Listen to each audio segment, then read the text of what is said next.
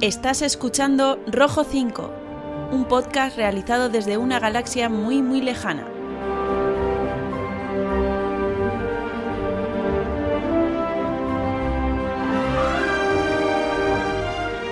Adéntrate con nosotros en este universo lleno de Jedis y Sith, de contrabandistas y princesas, de chatarreros y soldados de asalto. Un lugar donde la fuerza te acompañará siempre.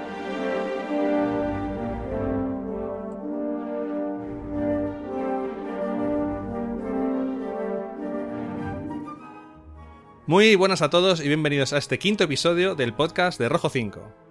Hoy recuperamos el formato habitual de nuestros podcasts y os traemos un programa con diferentes secciones. La primera será el análisis del cómic de Lando, la serie cerrada de 5 números. Seguiremos con la segunda parte, segundo arco argumental del cómic de Star Wars, números del 6 al 12. Seguiremos con el libro que tiene como protagonista la princesa Leia y que lleva por nombre Blanco Móvil. Y después tendremos la inauguración de una nueva sección en el podcast, charlas en el castillo de Mazcanata, que bueno, vamos a hablar sobre cómo conocimos Star Wars y cómo nos hicimos fans. Una sección de la que os explicaré un poquito más al final del podcast sobre cómo la queremos afrontar y qué queremos hacer con ella. Y que sobre todo nos interesa saber un poco qué, os parece, ¿no? Ya, ya nos diréis que si estas, este tipo de secciones os gustan o no os gustan. Esperemos que el programa os guste, como siempre, que resulte entretenido no me enrollo más, vamos a comenzar ya este quinto episodio. Soy Ricardo Juntas y aquí comienza Rojo 5.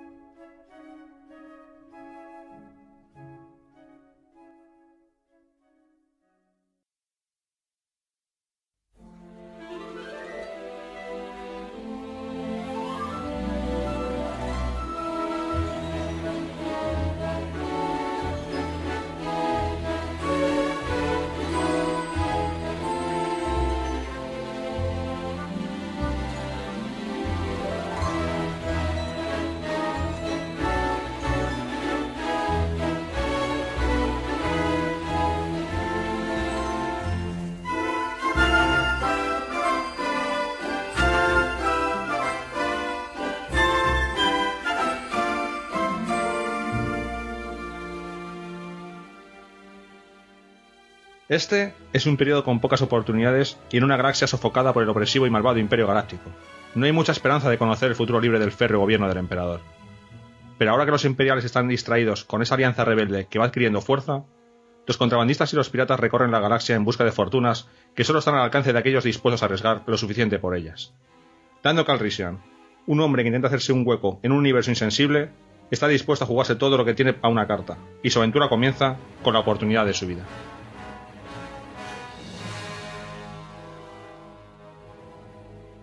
Vamos a empezar a grabar este podcast de esta parte del cómic de Lando, serie limitada de cinco números.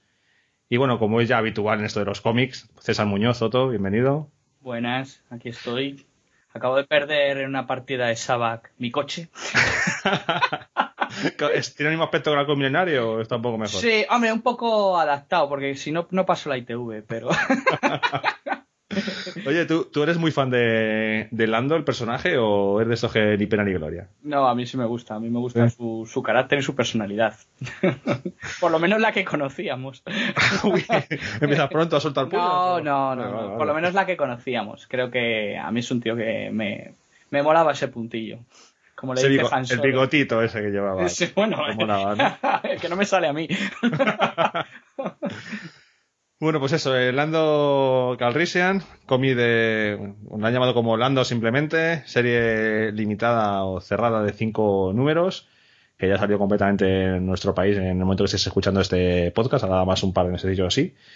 Y, bueno, eh, de siempre, César, ¿qué, ¿qué, me cuentas de un poco de este cómic? Eh, no sé si quieres hacer una introducción o quieres empezar directamente ya con, a, con autores y demás. Bueno, si quieres, vemos el tema de los autores.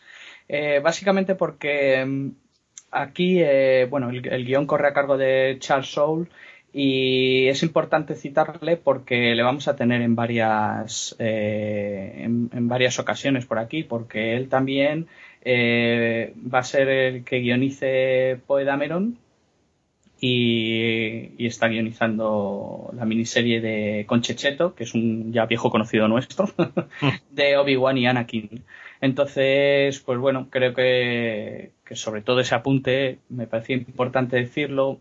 Eh, este hombre es, bueno, es escritor, músico y abogado. La verdad es que es bastante polifacético.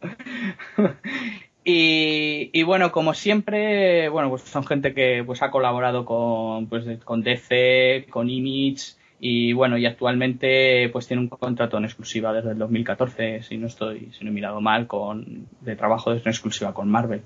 Así que bueno, tiene bastantes obras, se puede, se puede mirar. Y sobre todo era esto, eh, dar este apunte. En cuanto al dibujante, que es Alex Malev, que es un búlgaro, este me ha llamado la atención porque, bueno, no sé si sabrás que eh, la verdad es que es un tío que está bastante bien considerado pero eh, sus inicios fueron con la adaptación al cómic de un juego de cartas conocido por, por ti y por mí. No sé si se adivina cuál es. Magic, ¿en serio? Sí, vi unos, vamos, vi que, que había empezado un poco de esa manera, ¿no? Que luego, bueno, pues había empezado a hacer colaboraciones eh, también para, para DC. Y, y, es un dibujante que, bueno, es muy habitual que vaya de la mano Mm, entiéndase ir de la mano, que trabaja siempre con el archiconocido Bendis, eh, que para el que esté familiarizado con el, pues con el mundo de, esto de los superhéroes, de, la gente con pijama, pues es un, pues un, tío bastante importante y bastante conocido. Entonces, pues bueno, esos apuntes. Yo en cuanto al dibujo, si quieres, eh, bueno, también decir antes de, si quieres de, hablar un poco del dibujo, porque yo creo que el guion eh, a lo largo del podcast nos da más para ir opinando ¿no? sobre el desarrollo. Eh, bueno, la publicación pues han sido cinco grapas, eh, serie cerrada que pues empezó el, año pasado, a finales del año pasado y bueno, pues terminó en, marzo, creo recordar, de este año. en cuanto al dibujo, que es un poco lo que quería hacer hincapié, la verdad es que, como he dicho, eh, parece ser que, se le tiene como un tío bastante talentoso. A mí el estilo, eh, para que se haga la gente la idea y más allá del me ha gustado o no me ha gustado, em, me gusta, mm, la gente se va a encontrar como un dibujo en el que hay mucho contraste ¿no? entre el blanco y el negro, si nos imaginamos eh, la página sin color. Y luego el color, que por cierto lo da Paul Mounts, em, tienden muchas viñetas pues a enfatizar los ambientes, ¿no? A, mí en algunos momentos he visto que, ese blanco y negro o ese negro me tapaba en algunas veces algunas escenas en exceso, pero en otras creo que crea eh, contrastes que visualmente a mí personalmente me han gustado. El estilo del trazo también me gusta, me parece muy se sale un poco de, lo normal, a lo mejor, del estilo que vemos en otros dibujantes. Y en ese sentido, pues bueno, me parece que un poco diferente a lo que hemos estado viendo hasta ahora. Creo que el detalle también está bien y la aproximación a la caracterización de Lando, salvo en algunos momentos, en general yo creo que, que bueno, que a mí me ha parecido bastante buena. A mí el color, demasiado. O sea, a veces es. A ver, es un cómic muy oscuro, ¿vale? Es todo como muy cerrado en los ambientes en los que discurre, entonces es como, todo muy tenue a veces, ¿no? Con una luz muy oscura y los colores un poco fuertes, ¿no? Para mi gusto, hmm. igual. Entonces, a mí ese contraste de reconocer que a veces no me ha gustado mucho. En algunas partes sí y en otras, jo, mucho rojo, muchas páginas enteras de azul, muchas páginas enteras de. Es como que dices tú, el ambiente está muy enfatizado y es como que eh, a veces con el color. Es que hay páginas que eh, miras una página y es completamente amarilla, otra la miras y es completamente verde, otra y es completamente rosa, otra azul, otra roja, o sea, pero son páginas completas y me ha hecho, eso me ha hecho bastante gracia porque es como, como si situarte en el ambiente a través de los colores. Pero a veces para mí es demasiado chillón. A mí me. Sí, em, yo creo que, o sea, ese recurso, eh, sobre todo, por ejemplo, en el primer cómic, hay una de esas páginas que, ves en, rojo, sí te da lo que tú dices, esa sensación incluso de, agobio, de sitio claustrofóbico, ¿no? O si se, si se dice así. Pero creo que se pierde el dibujo. en algunos momentos, cuando digo se pierde, es que entre ese color, esa, esa sensación de todo mono, casi monocromático, ese abuso del color negro que se pierde la definición de los contornos, pues algunas veces te, te descoloca. Pero bueno, eh, yo he hecho el apunte porque, bueno, me parece interesante, sobre todo de cara a que lo que se va a encontrar la gente y porque creo que hasta ahora no habíamos visto eh, el color así no lo habíamos visto, eso seguro. No, eso seguro. eso seguro. seguro. Y bueno, es una nueva forma de, entiendo, de, vamos, de, de, enfocarlo y, me ha parecido interesante. Sobre todo hacer esa referencia porque ya te digo que luego con el guion supongo que ya avanzaremos más o a lo largo de, del podcast. Muy bien, vale, pues ya que hemos hablado un poco de todos los las personas que están detrás de este, de este cómic, como siempre, vamos a ver eh, un pequeño retazo, ¿no? Antes de empezar un poco a hablar de curiosidades y cosas que, ya hemos visto. ¿Qué, nos cuenta este cómic de, Lando? Bueno, Lando, nos habla de Lando.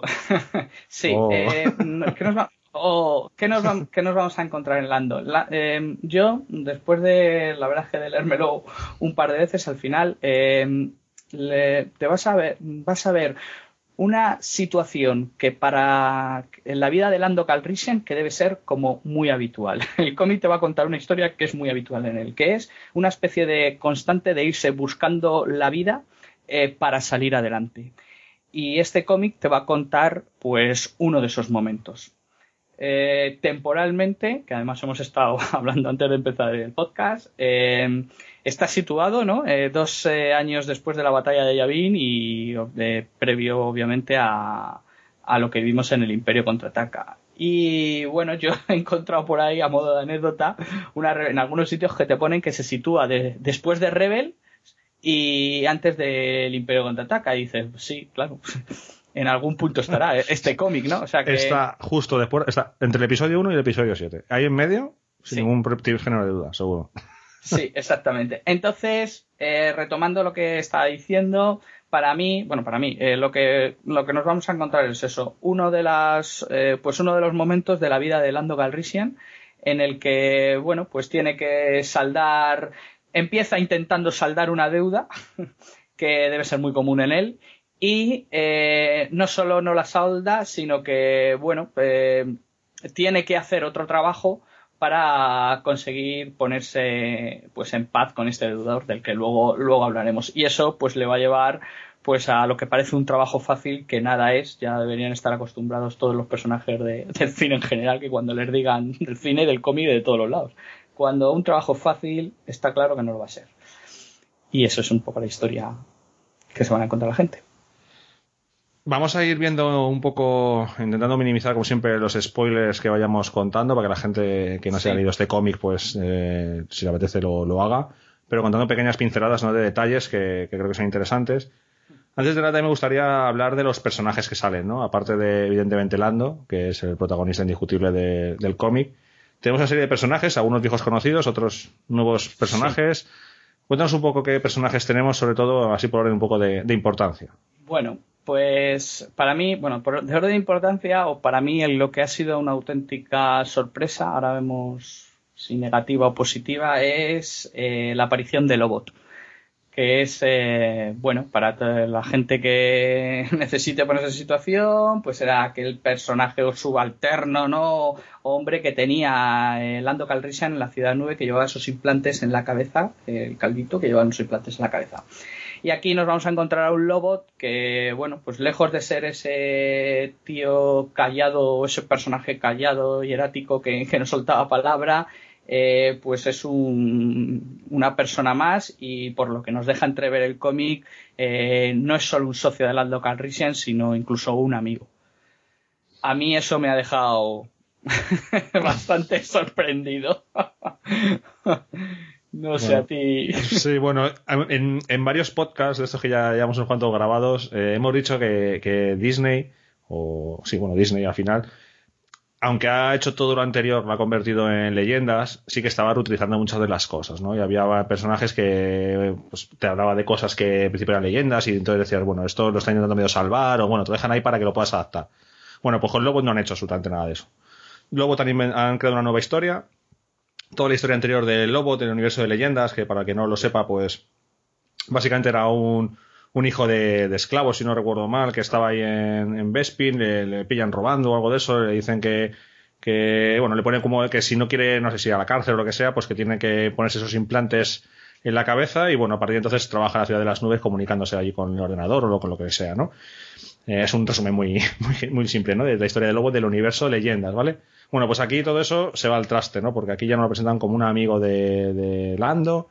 Los implantes supone que se han puesto los imperiales un poco para hacer, hacer, cálculos en las batallas y tal, algo que a mí mm, sí. no es que no es que no me, me guste o me deje de gustar. Es que es una cosa que no me, no me, no me cabe dentro de, del imperio, ¿no? Eso de meter unos implantes a un tío ahí en la cabeza, porque jamás no lo he visto en ningún otro sitio, ¿no? Porque si hubiese gente que le hicieran implantes en la cabeza para cosas de, de batalla, pues habríamos visto más gente con implantes a lo largo de las películas haciendo planes de batalla, ¿no? Pero yo no he visto ninguno, no sé tú, vamos. Cuando no, viven yo... tapados por esos cascos tan grandes, no. No, yo tampoco. Y, y además, en cierto en cierto modo me chirría un poco, porque si al final necesitas una especie de ordenador que te saque estadísticas, pues tampoco necesitas ni hacerle un implante a, mm. A un ser vivo, en, en, ¿sabes? No, por, no, no, tiene por qué ser un humano, cualquier otra especie de, de la guerra de las galaxias, para eso tienes un androide. Sí, en cierto sí. modo, es como una especie de parece que, no, salvando las muchas distancias, ¿no? Parece un C3PO de, de cálculo de probabilidades y estadísticas, porque constantemente, además, durante el cómic, eh, al principio le está hablando de, de las probabilidades, de, de, la estadística y de ese tipo de cosas, ¿no? Y bueno, no, no termina de quedar muy bien encajado, ¿no? Le han dado un giro, eh, un giro bastante grande al personaje. Y bueno, no sé si ha sido para bueno, enfatizar de que a lo mejor Lando Calrissian no anda solo por la galaxia, ¿no? Pero, pero bueno, yo había leído algunas otras cosas. Bueno, cuando me acuerdo cuando me leí la, la trilogía de Han Solo, que aparece Lando Calrissian. Eh, si no estoy equivocado. Sí, no. Sí, sabe, sí, sabe, no, no. Claro, y, y yo Lobot no recuerdo en ningún momento no recuerdo pero que, ya, ya, no es, ya no es solo eso no es que al final en el episodio 5 Lando abandona abandona abandona Bespin y sí bueno eso un puñetero carajo lobo sí, porque eso eso lo va eso ese comentario tuyo es muy bueno porque ahora cuando desmenucemos un poco el cómic no va a encajar la actitud de N que ocurre en el Imperio contraataca con lo que ocurre en este cómic. No no tiene sentido. No tiene ningún sentido pero bueno, bueno. Seguimos eh, Más más personajes. Pues yo ya destacaría, eh, como ahora vamos a ver, el Lando se necesita rodear de un grupito para hacer el trabajo y aquí vamos a tener eh, al Saba Corin Pers, que la especie no me la sé, así que no sé si te, la... Es un, a ver, no sé si voy a decirlo bien, es una Urknaug eh, para el que quiera ponerle, bueno, a lo mejor la gente ya lo sabe, pero para el que quiera ponerle cara son los los que están ciudad de las nubes, eh, que son como enanitos así, con cara un poco rara, que, los que juegan con la cabeza C3PO sí, cuando están en la cinta de esa que te van a incinerar, pues uno de esos. Urnau, creo que se llama, Urnau. Pues bueno, seguimos viendo personajes de Bespin, o bueno, no, no es un personaje de Bespin, pero bueno, seguimos viendo pequeños detalles que quieren hacer que todo encaje, ¿no? Con lo que hemos visto de Lando en la primera aparición en el, en el Imperio Contraataca, Lobo, los Urnau, bueno, uh -huh. ahí están jugando un poco con eso. Sí, eh, pues este Saba Corin Pers es una especie de erudito caído un poco en desgracia. El cómic hay un momento en el que te lo te lo, te lo dibuja y te, te, cuenta, ¿no? De lo que, por qué cae en desgracia y se ve obligado, pues, a, a como él mismo dice, a, a juntarse con gentuza como, como eh, Lando Calrissian. Después vamos a tener a dos, lo llaman dos hermanos clones modificados, que son dos luchadores de aspecto felino, eh, o sea, humanoides, pero con de aspecto felino, ¿no? Eh, sí, dos pan, parecen dos panteras negras. Parecen dos panteras. ¿Ves? Esto es un, se llaman, bueno, se llaman Alexin y Pavol. Esto es uno de los ejemplos en los que el dibujo muchas veces no te deja intuir totalmente las características de, o sea, el, el estilo, ¿no? Eh, porque siempre se, los dibujan como con mucho negro, mucha mancha negra, eh, totalmente sin, se, se, pierde las líneas. Y a mí algunas veces incluso me ha costado hasta comprender, ¿sabes? Algunos de los momentos en los que salen. Y, esos van a ser eh, fundamentalmente los personajes que, que, le acompañan, al que luego se le va a unir un personaje secundario que aparecerá al final del cómic, que es Chanata Cha, que es una especie de, bueno, una especie no, es un cazarrecompensas o es un, porque es mujer, eh, que hace trabajos especiales, complicados y tiene pinta de, de ser el mejor en lo suyo. Y luego destacar también pues a Papa Torem, que es el que le encarga la misión. Es el personaje con el que bueno, aparece en, el, en, el, en la primera grapa al principio y es el que le va a encargar el trabajo que saldará la deuda definitivamente. Bueno, el tío este que es un tío súper raro, ¿no? Porque es como, como un bicho muy extraño ahí, con unos bichines ahí alrededor, como pequeños duendes, ¿no? Una cosa muy extraña. Sí, eh, porque además el fulano eh, primero no te habla directamente y eh, debe o hablas muy bajito o porque en las viñetas está representado como un, el típico bocadillo y luego en letras que tú sabes que hay un garabato escrito pero no puedes ni siquiera distinguir y les habla a estos bichitos feos con alas y son ellos los que le hablan a, Caldo a joder, Caldo Carrisia, madre mía, caldo, caldo de pollo y de gallina blanca. Lando Calrissian, llevan dos veces. Llevan dos veces que dices caldo con pollo. Caldo, caldo Calrissian, madre mía, me sé de unos que me van a freír cuando oigan esto, madre Dios, mi reputación por los suelos, la poca que me quedaba. Y yo creo que este es el... Hay algún personaje más, ¿vale? Pero yo creo que es un poco lo más, eh, lo más destacado. Creo que no me he dejado ninguno. Empieza con un personaje a mí me parece muy impactante, lo que pasa es que, bueno, creo que ya no lo vamos, lo vamos a volver más, pero bueno, salen las primeras páginas. ¿Quién sabe, eh? Igual si lo retoman. ¿Ah, sí? No sé, no, lo conozco, o sea, no, sé nada, ¿eh? No, no, te, lo estoy diciendo porque sepa algo. Pero ah, me ha parecido una presentación curiosa. A mí me, sí. me ha parecido un personaje desarrollado al principio que luego no sabemos nada más de él. Y, y, y yo creo que mm, no lo han hecho sin intención, quiero pensar. Porque me parece interesante, pero ya veremos, ya veremos. nos metemos, nos, metemos eh, ya en harina con ella si quieres, porque ¿dónde empieza eh, el cómic de Lando? Arranca con un Lando Calrissian yo como realmente como me lo imagino, ¿no? Como con un embaucador. Vemos, para que la gente se haga la idea, ese rollo que, tiene además con las mujeres, como cuando ve por primera vez a la princesa eh, Leia en, el Imperio contraataca, que enseguida se va ella, en, con aires un poco de conquistador.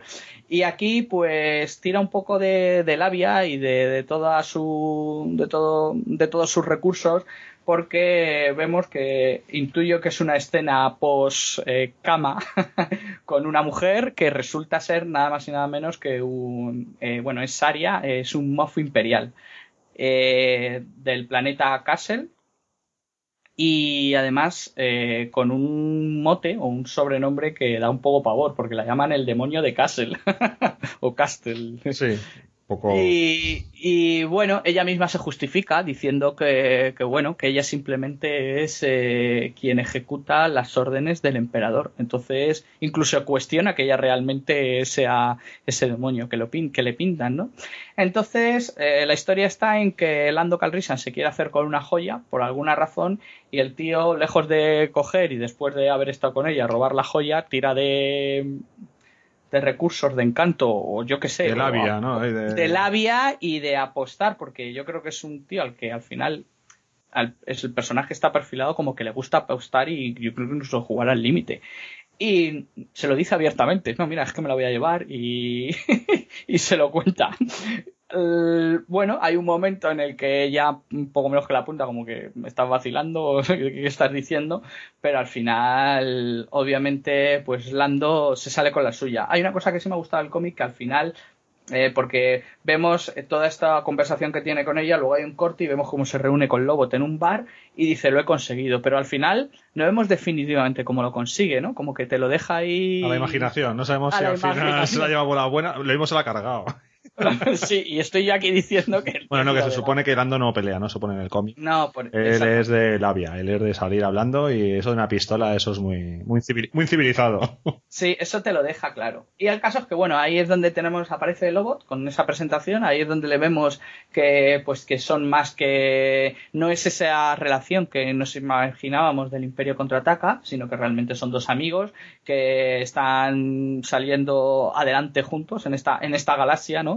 Complicada. Y bueno, ese conseguir la joya va a ser lo que les va mm, directamente a liberar y permitir empezar de nuevo.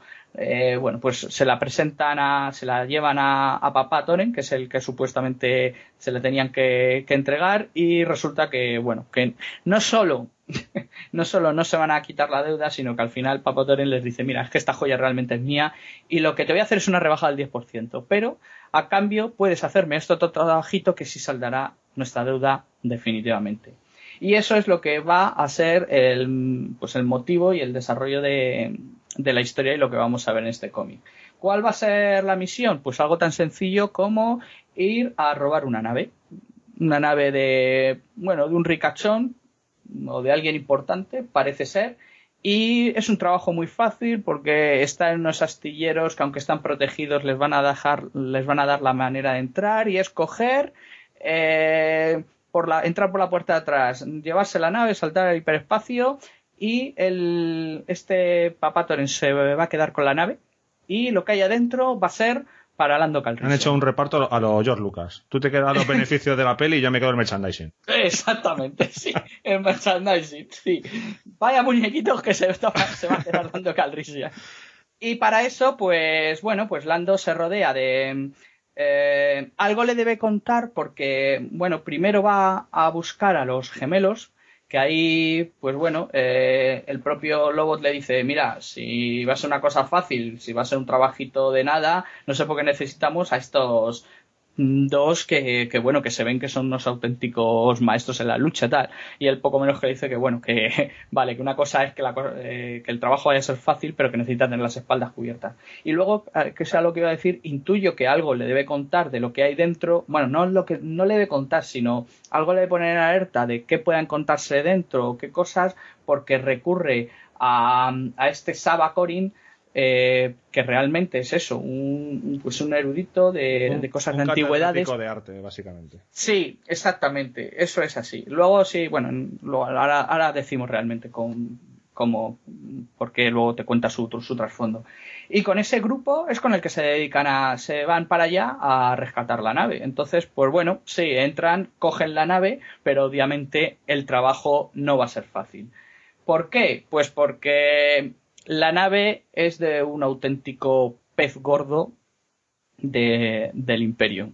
Y cuando digo pez gordo es del más gordo que, pueda, que pueda haber en el imperio. Y obviamente la cosa se complica porque en el, desde que salen de, o sea, consiguen robar la nave y en el transcurso que intentan dar un salto en el, al hiperespacio, que a mí personalmente se me hace muy largo, vale que si no haces eso, pues prácticamente no tienes historia, ¿no? Pero muchas veces, no sé, o estoy mal acostumbrado con la guerra de las galaxias. Eh, eh, saltamos al hiperespacio y nos piramos, salvo Han Solo, que necesita arreglar la hipervelocidad constantemente. Eh, los saltos muchas veces los veo mucho más rápidos que aquí. Que aquí es el, el, el, motivo por el cual, pues bueno, que al final hay una voz de alarma como que se está robando esa, esa nave y tres destructores imperiales intentan eh, bloquear la huida. Porque en todo momento es importante destacar que la nave hay que intentar no destruirla. Eh, es de entender que obviamente el, eh, lo que es el, contenido es lo importante para, para, esa figura. Decimos la figura que es. el dueño no, no, lo, decimos. No lo dejamos, lo dejamos ahí. Vale lo dejamos ahí. Entonces, eh, pues bueno, eh, empiezan ahí, si se fracasa para un imperial, si se fracasa empiezan a rodar cabezas, como veremos en el, cómic. Y, bueno, tras unos avatares eh, y un momento de tensión, Lando Calrissian vuelve a jugar al límite y consiguen pegar ese salto al hiperespacio. y bueno, llega el momento de, de evaluar eh, realmente qué hay dentro de la nave. Y para eso entra, entra en escena, que es aquí donde te cuenta un poco su historia, el Saba Corin, que realmente era un estudioso de, todo el, tema de los Jedi y que con la, purga de los Jedi, pues fue, le dice, despojado de la cátedra, ¿no? Que viene a decirle. Por eso digo que es un catedrático de arte. sí, exactamente. Y cae en desgracia y es cuando le cuenta que se ve obligado pues a, buscarse la vida y a juntarse como gente como Caldo Calrissian. Entre medias, ese dueño de la nave ha intuido que las fuerzas eh, imperiales pues no van a ser capaces de, de detener a lo mejor eh, pues ese robo y entonces necesita recurrir a los servicios de esta de este, de este, de este personaje de esta mujer que para eh, conseguir recuperar su nave para ello además le, proporciona pues una nave emblemática Eh, ¿Lo digo?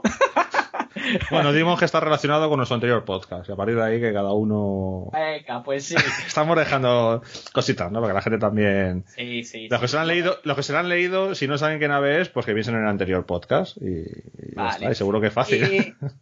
Exactamente. Entonces, pues bueno, una vez, eh, como he dicho, pues va a contratar los servicios eh, de, este esta mercenaria, de recompensas, eh, como lo queramos llamar, porque, bueno, si al final no consigue con las fuerzas del orden establecidas recuperar su nave, va a necesitar de sus servicios.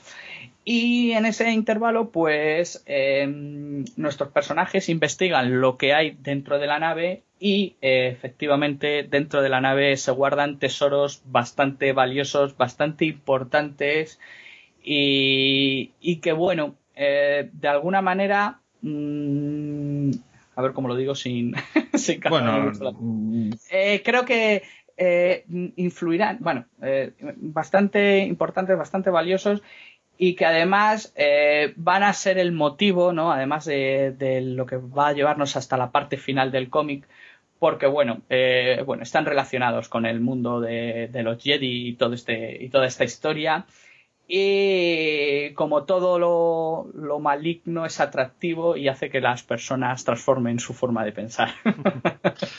Dicho así. Yo creo que no vamos a contar mucho más de la historia porque hemos contado bastantes trazas. Ir más allá ya es destripar el final y vamos a, dejarlo en el aire. es un cómic que, a ver, no podemos contar mucho más porque, o contar, entrar en muchos más detalles, porque bueno, tiene algunas sorpresitas que, bueno, pues pueden estar interesantes, pueden estar bien, eh, y claro, mm, ya mencionarlas pues te destripa demasiado. el tema, por ejemplo, de, mm, de Lobo también, ¿no? Yo creo que al final del cómic, el que se lo quiera leer, creo que se da una justificación a, eh, o se intenta, espero, porque si luego vemos algún otro libro o algún otro cómic entre medias no sé qué pasará, pero si se dejara como ha quedado la historia esta y se enlaza con el, Lando Calrissian y el Lobot que vimos en el Imperio Contraataca en Ciudad Nube, creo que el cierre de Lobot que, que se ve en este cómic es lo que a lo mejor explica la actitud que tiene, ¿no? El cambio de, eh, de ver a, un personaje con una forma de ser al que se encuentra, al que luego te vas a encontrar en el Imperio Contraataca. Sí, bueno, el Imperio Contraataca es prácticamente un robot, es un, es un, Eso es. vamos, un, no sé si es un cyborg, un androide. Eh, sí, es como. A ver, sí, es como un, un, droide, pero con apariencia humana, por decirlo de una manera. Casi no la forma que tiene, la forma de hablar, la forma. bueno, hablar, perdón, la forma que tiene de actuar, porque hablar, habla poco.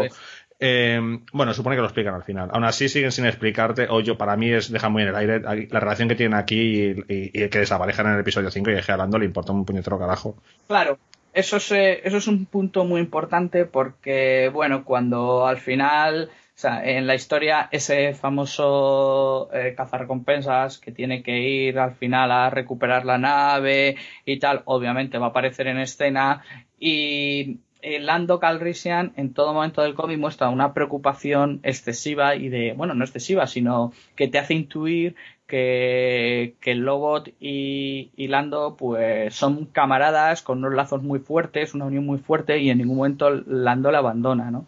Y es un poco lo que tú dices. Sí, no llega, no, llega igual al Han Chewbacca, pero, pero, pero bueno, eh, sí que hay, digamos, cierta buena relación entre ellos. Se ve que como que hay una camadería que va mucho más allá de lo que vemos en este cómic, que tiene una historia previa que algún día sí que nos contarán. Y ya digo que luego para mí queda, no queda reflejada, ya no solo que en el episodio 5 va a ser, sino que en el episodio 6 es que ni sabemos de él. Entonces, para mí es un pequeño fallo de, de guion, porque porque al final tienes que una continuidad con lo más importante que son las películas. Tú vas a hacer las películas y a partir de ahí adapta lo que necesites. Lo que no puedes hacer es hacer un producto que luego las películas cogen porque pierden, es lo que pierde más fuerza. Entonces, yo creo que le han metido simplemente al lobo de aquí por, por tener alguna cara más conocida. Han dicho, bueno, metemos a Lando, ¿con quién interactúa? Bueno, pues metemos a este tío que salió en la película de episodio 5 y ya está. Y para mí es un error. Creo que no tienen que haber utilizado al lobo en este cómic, bajo mi punto de vista. A mí me ha parecido un error por lo siguiente, porque tú ves un cómic de Lando y a lo mejor la primera impresión que puedes tener es voy a conocer más de Lando.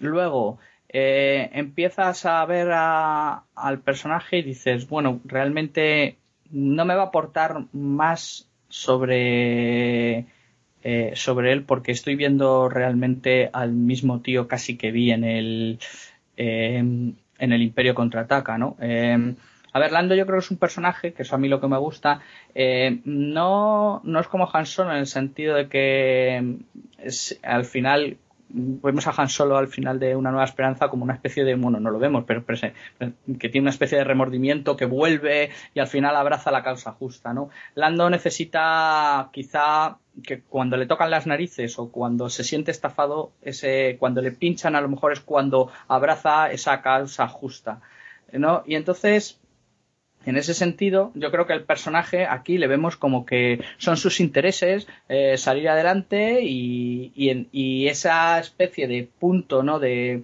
de, camaradería es la que vemos que se trabaja con Lobot.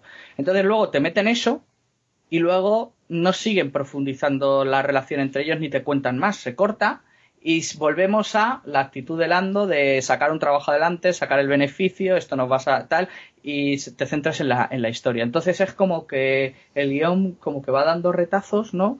Y no te cierra y te lo deja colgando. Por eso a mí me ha defraudado, porque al final, pues, lo introduces para luego dejarlo a medias. Bueno, yo creo que de, de, esto ya no vamos a hablar mucho más. Vamos, si te parece, a hablar un poco de curiosidades o cosas que hayamos visto que nos parejan interesantes sin entrar en muchos spoilers. No sé si quieres alguna, comentar alguna cosa. Mm, no. bueno, yo quiero comentar simplemente dos pequeños detalles. Uno es que sale en este cómic, y esto no es un spoiler porque no tiene ninguna importancia, sale Masameda. Si os acordáis de Masameda, es este ayudante de Palpatine en el episodio. Bueno, sale ya, yo creo, en el episodio. Creo que sale ya hasta en el episodio, si no recuerdo más, sale hasta en el episodio 1, cuando está el, el canciller Valorum y demás. Este personaje es azul con cuernos así, que está subido a la, arriba con él en el, con, con Valorum en el, en el estrado y que luego le vemos en el episodio 2 y en el episodio 3, si no me falla la memoria, ¿vale? Eh, ¿Qué pasa con este personaje? Bueno, a mí no es que me guste ni me disguste, es que el hecho de que empiezan a salir personajes que conocemos de las precuelas tan cerca del episodio 4, o sea, ya ha pasado el episodio 4, perdón, porque esto es entre el episodio 4 y el episodio 5 un personaje como este, que supone que es un sirviente de Palpatine y que no sepamos de él en las películas y demás, son ese tipo de cosas que a mí me chirrían muchísimo. Porque luego ves en el episodio 6 a los consejeros de Palpatine ahí en la Estrella de la Muerte y ninguno es más a media ni nada. Entonces, no entiendo nunca el hecho de querer meter tanta gente conocida y, tan, y de las precuelas en un periodo temporal de las siguientes si luego las películas no te salen por ningún sitio. Porque para mí crea ahí una situación un poco extraña, ¿no? Pero bueno, es algo personal para mí. No me, no me gustó ver este personaje aquí, no, no lo entendí. Pero bueno, tampoco sale en una, en una viñeta o dos, o sea que tampoco nos vamos locos. Y luego otra cosa que tampoco me gustó es eh, la cazarrecompensas, la forma que tiene de moverse. Vamos a dejarlo así. Eh, yo, ese rollo de, me muevo porque tengo los impulsores en los pies, no sé, me parecía un poco, un poco extraño, ¿no? O sea, las mochilas, las mochilas creo que están muy bien en el universo de Star Wars, se utilizan muchísimo. Eso de tengo ahí los pies me impulso por los pies ahí que parece, yo no sé, Mazinger Z o yo que sé, no, no me moló mucho, la verdad. No sé a ti si te gustó. A mí eso me dio un poco igual, pero no me gustó eh, cómo te presentan al personaje y luego cómo evoluciona. No, a mí eso me chirrió, es con lo de siempre. es que a lo mejor me repito más que todas las cosas, pero como ya sabemos lo que va a ocurrir eh, con ciertos personajes, eh, no sé, me pareció mm, que lo desdibuja mucho. O sea, eh, un tío tan, o sea, alguien importante va a encargar al que se supone que es una persona que no debe tener ningún tipo de escrúpulos para ejecutar los encargos que le hacen, que por eso le pagarán bastante bien además. Y bueno, luego en determinadas circunstancias, como siempre, ¿no? Nos... Bueno, ahora ya cambio de idea, ya, ya no soy tan profesional. Ese tipo de, evolución de los personajes nunca me ha gustado. Entonces a mí eso no me gustó nada. Bueno, es un personaje que ya os adelanto que volveremos a ver en el universo de Star Wars, eh, Marvel. Sale en la serie de Darth Vader. Eh, todavía no salió ese número en España, así que difícilmente lo podréis saber, pero bueno, que sepáis que en uno de los futuros números de Darth Vader sale, no sé en qué grado, no sé si sale mucho, poco, regular, pero volvemos a saber de, ella, así que bueno, pues que sepáis que a lo mejor hay una historia por detrás y profundiza un poco en todo lo que lo que nos han enseñado aquí, que bueno, ya veremos. Más curiosidades, pues yo no tengo ninguna, ya hemos dicho un poco todo. La nave que sale, eh, Masameda, tal. Mm, mm, yo por mi parte no hay mucho más y como tampoco quiero eh, entrar en más detalles para reventar a la gente nada, yo creo que más o menos la gente sabe que se va a encontrar aquí. Hay muchísima historia que no hemos contado. O sea, mm. o sea hay veces que la gente se piensa ¿no? que, claro, escuchas este podcast y dices, joder, ya me han contado el cómic. No, te aseguro que hay muchísimas cosas muchísimas cosas que nos hemos contado. Así que si no lo habéis leído, eh, creo que podéis leerlo sin ningún tipo de problema, que, vamos. Yo algunas veces creo que cuento demasiado. bueno, a ver, siempre se puede reducir, pero quiero decir que hay muchísima historia que no hemos contado, muchísimos detalles, no hemos contado. No. bueno. No, no. Además, eh, yo creo que tiene sorpresas y, eh, para mí interesantes, ¿no? Que, que bueno, a mí me, me han resultado curiosas. Entonces, pues bueno, creo que ese tipo de detalles, pues hombre, si te gusta y quieres profundizar, merece la pena, ¿no? Pues vamos a las conclusiones finales, César. Como siempre te dejo a ti el marrón de opinar primero. Ah. Claro. pero luego yo soy el malo, luego soy yo que dice que lo recomienda y esas cosas. Así que venga, te dejo a ti primero el... tu sensación un poco de general de este cómic. ¿Qué te ha parecido? ¿Te ha gustado?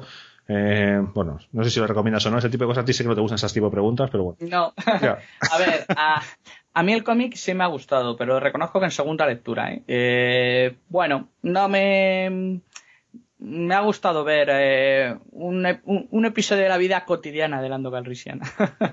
la verdad es que sí. Mm, me ha gustado también por ciertos detalles que se presentan en, en el cómic y bueno, como no hemos hablado de ellos, ahí se quedan. Entonces, eh, yo creo que, a ver, si para la gente, o intentando ser objetivo, si quieres buscar eh, cómo Lando Calrissian llega a la ciudad nube, aquí no te lo van a dar. Si quieres ver más de, de este personaje, pues de cómo actúa, que, que, no te va a dar muchas sorpresas en ese sentido, porque la mayor sorpresa es su relación con Lobot, pues bueno, yo pues animo a la gente que a que le eche un ojo, porque está interesante. El, el grafismo, a pesar de lo que hemos hablado, a mí me, ha convencido porque además, como se sale un poco de lo que estábamos viendo, me, ha aliviado, ¿no? De no ver, no ver siempre lo mismo, ¿no? Que se me entienda, ¿no? Pero es otra línea y, a mí me ha resultado, me ha resultado curioso. Y, bueno, eh, creo que en ese sentido, pues yo creo que el cómic, yo, yo sí, lo recomendaría. Que, que la gente se aproxima a él y bueno. Vale, sí, estoy básicamente de acuerdo contigo. Eh, es lo que también depende un poco de lo que la gente quiera buscar y bueno, más quita justo las palabras de la boca de decir que si esperaban la historia de cómo Lando llega a, Ciudad Nube, pues que, se olviden. Este cómic va de otra cosa. Si quieres saber un poco más de la personalidad de Lando, que yo creo que está bastante bien reflejada, ¿no? Como siempre, ¿no? Quitando algunos pequeños matices, pero en general creo que el cómic está bien. Eh, la parte de, la, de Lobo es la que menos me gusta, pero tampoco es la parte principal del cómic. O sea, el cómic no va de Lando y Lobot, eh, va de otras cosas y aunque tiene una relación por detrás, puedes obviarla perfectamente si quieres. O sea, puedes abstraerte de ella. Entonces, bueno, eh, ¿lo recomiendo? Sí, yo creo que sí. es bastante mejor que el de Leia para mi gusto, que para mí fue bastante, bastante flojete y lo situaría pues del estilo de Imperio Destruido, una cosa así, ¿no? De ese, de ese estilo, ¿no? Más o menos. Sí, yo también. A ver, yo mm, soy, a ver, siempre digo, lo recomiendo tal, es que... Mm, no, ya, sí, ya sé, es que es una... A ver, recomendar o no recomendar lo que depende de cada uno. Y... Ya, y, yo voy a ser sincero, o sea, mm, salvo el de Canan, eh, que me entró desde el primer momento por los ojos, eh, en general que la gente sea consciente de que yo creo que la media de calidad de todo lo que estamos viendo de Star Wars en general está muy muy justita para mi gusto de momento, ¿eh? De momento. Entonces, pues bueno, claro, no vas a decir siempre, ah, esta es una mierda, esto, bueno, pues tampoco, porque luego también eh, entra mucho el gusto personal, ¿no? Hay gente, y de hecho, cuando la tú puedes mirar en cualquier foro en cualquier sitio y hay gente que le gusta mucho ciertas las series de Star Wars y a otros no o lo que sea no y pues eso quiere decir que, hay variedad de opiniones y obviamente pues aspectos que a uno le gustan a otro no. Pero en general yo creo que objetivamente está es un aprobado de momento un poco justo. Sí voy a hacer una recomendación eh, tirándome a la piscina y es que si no lo tenéis, si no lo habéis comprado, esperaos a la tapa dura, porque he visto lo visto que Planeta está sacando todas las ediciones en tapa dura, aunque el de Leia se ha retrasado, no sé muy bien el motivo, pero tenía que haber salido ya cuando estamos grabando este podcast y han anunciado hace unos días en las redes sociales que se retrasaba, no sé si hay fecha de salida o no, la verdad es que no lo he mirado. Entiendo que después de Leia, el siguiente en salir en tapa dura mm, debería ser Lando, por, por cronología. Lando o el segundo de Star Wars, por ahí, por ahí andarán. Entonces, si no lo tienes, yo sí te haría que esperaras a la tapadura porque vas a disfrutarlo, yo creo, mucho más. En el sentido de, bueno, tenerlo todo en un tomo, leer la historia del tirón y demás, antes que los mm. cinco, las cinco grapas. Pero bueno, de precio no vais a ahorrar mucho, así que tampoco es por eso. Eso ya es cuestión de gustos. Muy bien, César. Pues vamos a hacer aquí una pequeña pausa en esta parte del podcast y seguiremos contigo hablando de, de cómic ahora después de, este pequeño descanso, ¿vale? Voy a ver si recupero mi coche. una mala mano. Una mala mano. Venga, Venga hasta ahora.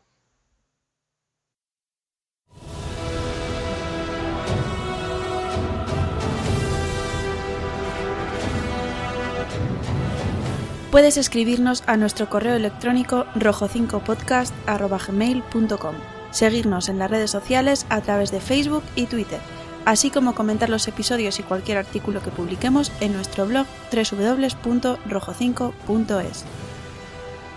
Rojo 5, un podcast sobre el increíble universo de Star Wars.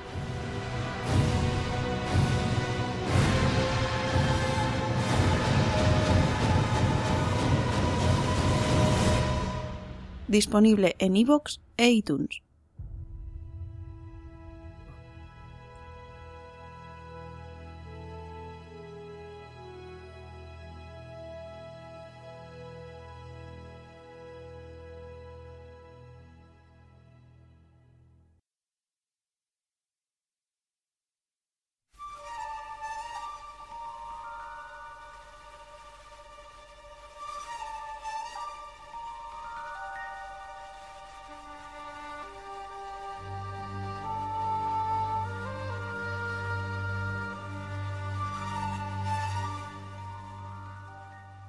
Hola a todos y bienvenidos a esta pequeña reseña que voy a hacer del número 7 de la serie regular de Star Wars.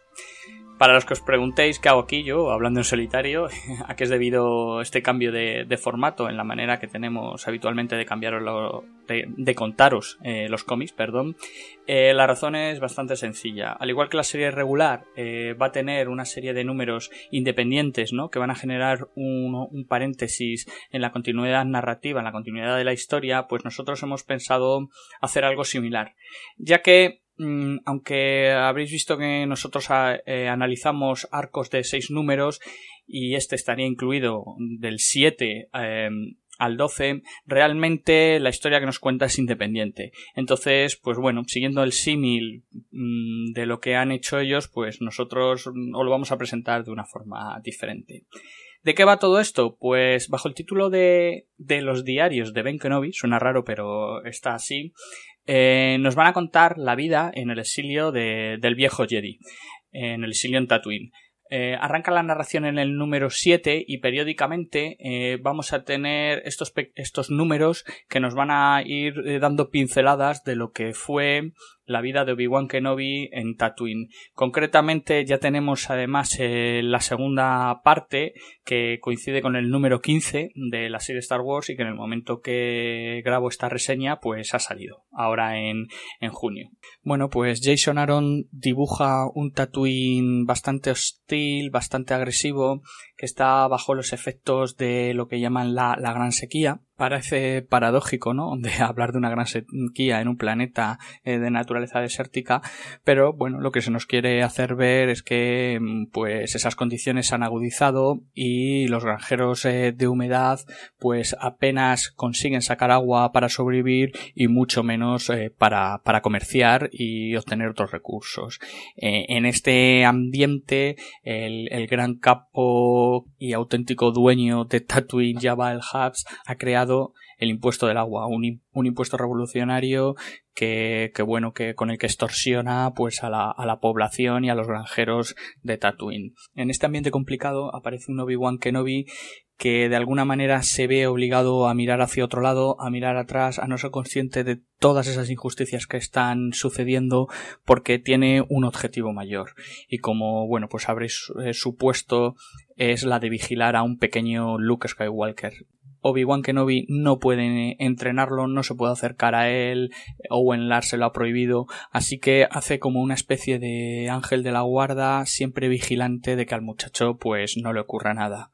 En este número mm, se incide un poco más en todo lo que pasa por la mente de, Obi-Wan Kenobi, eh, ya que como he comentado al principio, pues bueno, para un Jedi eh, es muy complicado, ¿no? Eh, volver la, la, cara hacia otro, hacia otro lado, no querer ver todo lo que está sucediendo, todas esas injusticias, pero claro, su motivo, su misión por la que está ahí es de cuidar del, del joven Luke y de que no le pase nada sabiendo de la importancia que puede tener pues el chico en el futuro y que todos sabemos que, que la tendrá. Si sois de los que os gusta este tipo de narraciones, este tipo de, de historias en la que os cuentan pues qué ocurrió eh, con el pasado de, ciertos personajes, creo que es un número al que os podéis acercar. Eh, es un número independiente, eso sí quiero dejarlo claro. No necesitáis haberos leído los seis números anteriores, porque en el 6 simplemente os contarán cómo se consigue el diario pero el 7 arranca directamente en Tatooine, con lo cual, pues bueno, podéis acercaros de manera independiente. Jason Aaron, como ya he comentado, continúa con el guion y va a seguir eh, continuando con el guion de la serie. Lo que sí cambia es el dibujante, que en este caso lo hace Simone Bianchi, que no será el dibujante habitual, como ya comentaremos, con, los números del 8 al 12, que va a ser Imonen, ya que Casaday, como ya mucha gente sabe, anunció que dejaba la serie en el número 6. Hay un aspecto que me gustaría reseñar, eh, sobre todo del dibujo, porque eh, bueno, mm, en algunas partes vemos a un Obi-Wan Kenobi que yo creo que está dibujado de manera joven, ¿no? Es un tío que esté realmente envejecido. Y en algunos momentos de, la narración del cómic le tratan como viejo, eh, ¿no? Como que no te metes en tus asuntos, no te metas en esto, tal. Yo creo que, bueno, ahí me ha chirriado un poco, ¿no? Porque yo creo que temporalmente todavía Obi-Wan Kenobi no, no, es, no es ese viejo que luego conocemos en, en A New Hope y en, ese sentido creo que el dibujo va, creo yo, más acorde mm, con el, con el momento temporal de, de Obi-Wan Kenobi. El cambio gráfico de estilo, ¿no? que hay de, de Bianchi a, a lo que nos había dibujado antes Casadai es más que evidente, es otro estilo totalmente distinto, eso ya va en cuestión de gustos, a algunos les gustará más el trazado que tiene, a otros menos, y el color que corre a cargo de Justin Ponsor, que bueno, creo que la verdad es que ha hecho un, un, buen trabajo en cuanto a que refleja muy bien, ¿no? Incluso esas diferencias de temperatura entre el día y la noche, con un buen cambio de color. Bueno, yo creo que le ha dado para mí muy buen aspecto al cómic. Nada más, os veo en el número 15 con una nueva reseña de estos diarios del viejo Ben Kenobi. Espero que os haya gustado y continúa disfrutando del podcast. Un saludo.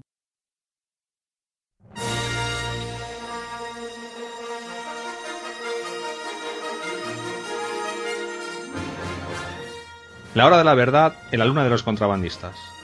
Vivimos un periodo de esperanza renovada para la rebelión, pues el joven piloto Luke Skywalker ha destruido el mejor y mayor arma del malvado Imperio Galáctico, la Estrella de la Muerte.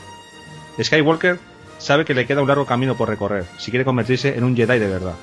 En busca de pistas sobre su destino, volvió a Tatooine, su planeta natal, donde descubrió el diario secreto que le dejó el maestro Jedi Obi-Wan Kenobi. En el interim, la princesa Leia y Han Solo se están llevando sus propias sorpresas. Mientras buscan una localización adecuada para la nueva base de los rebeldes, se topan con una patrulla imperial de la que tienen que salir huyendo. Ahora, escondidos en un planeta remoto, resulta que han de enfrentarse a un problema mucho más sorprendente, que según dice, se llama Sana Solo, y es la esposa de Han. Bueno, la intro de este cómic segunda parte, episodio 8 o número 8. Habéis escuchado ya la parte del 7, eh, narrada por César Muñoz, que sigue por aquí conmigo. Hola César. Buenas, ¿qué tal? Bueno, ya más o menos quedado claro, pero por si acaso lo volvemos a explicar. El número 7 es un número independiente un poco dentro de esta serie de Star Wars. Entonces, bueno, hemos decidido eh, hacerlo separado, lo habéis escuchado hace un momentito. Y ahora aquí vamos a centrarnos en lo que es eh, esta segunda trama, que son los números del 8 al 12. ¿No es así, César? Sí, exactamente. Eh, sería lo que el segundo arco argumental de, de la serie regular de Star Wars. Y que continúa pues donde se quedó el episodio 6, eh, ¿no? De la última parte, que bueno, no contamos todo el final, en ese sentido eh, nos cortamos en la parte final. A partir de ahora vamos a dar por supuesto que todo el mundo ha salido del 1 al 6. Si no, pues no tiene sentido que sigáis por aquí. Exactamente, si la gente nos ha leído eh, los seis primeros, pues nada, que se los lea, eh, que se escuche el podcast y que luego enganche aquí, porque ya obviamente no nos vamos a cortar. Aparte que la propia introducción ya te cuenta un poco parte de lo que nosotros no habíamos mencionado. Y, y bueno, está bastante bien, sobre todo para ponerte en situación de cómo estaban los personajes y cómo van a continuar. Bueno, vamos a hacer como siempre, vamos a empezar por eh, la parte técnica, hay gente que continúa, hay cambios, eh, vamos a hablar de esto y nos lo quitamos ya un poquito de encima para meternos ya de lleno en el pot, en el, en el cómic. Exactamente, sí. Eh, Jason Aaron continúa en el guion. Y el cambio que, que bueno, que yo ya anticipé eh, cuando estuve hablando del número 7 es que Casaday pues abandonaba la, abandona la serie. Él mismo en su momento eh, ya lo había anunciado por, por las redes sociales.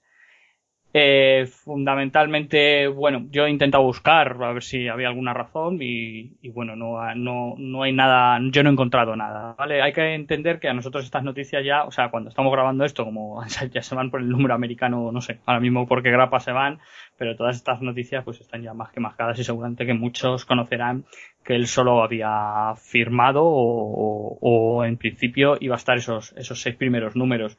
Eh, Jason Aaron también insistió en que bueno que todavía parece ser que Casady tenía cosas que contar y que, que bueno que no descartaba la, la posibilidad de que, de que volviera. Eh, quien le va a sustituir es Stuart Imonen, que, que bueno, tampoco le cojas mucho cariño porque va a estar solo en este. Esto que es Juego de Tronos ahora. sí, sí, eh, va a estar solo en este argumental en principio. O sea, hasta donde yo he visto, eh, el 15 será esa segunda parte, ¿no? De los diarios de Obi-Wan, de Ben Kenobi.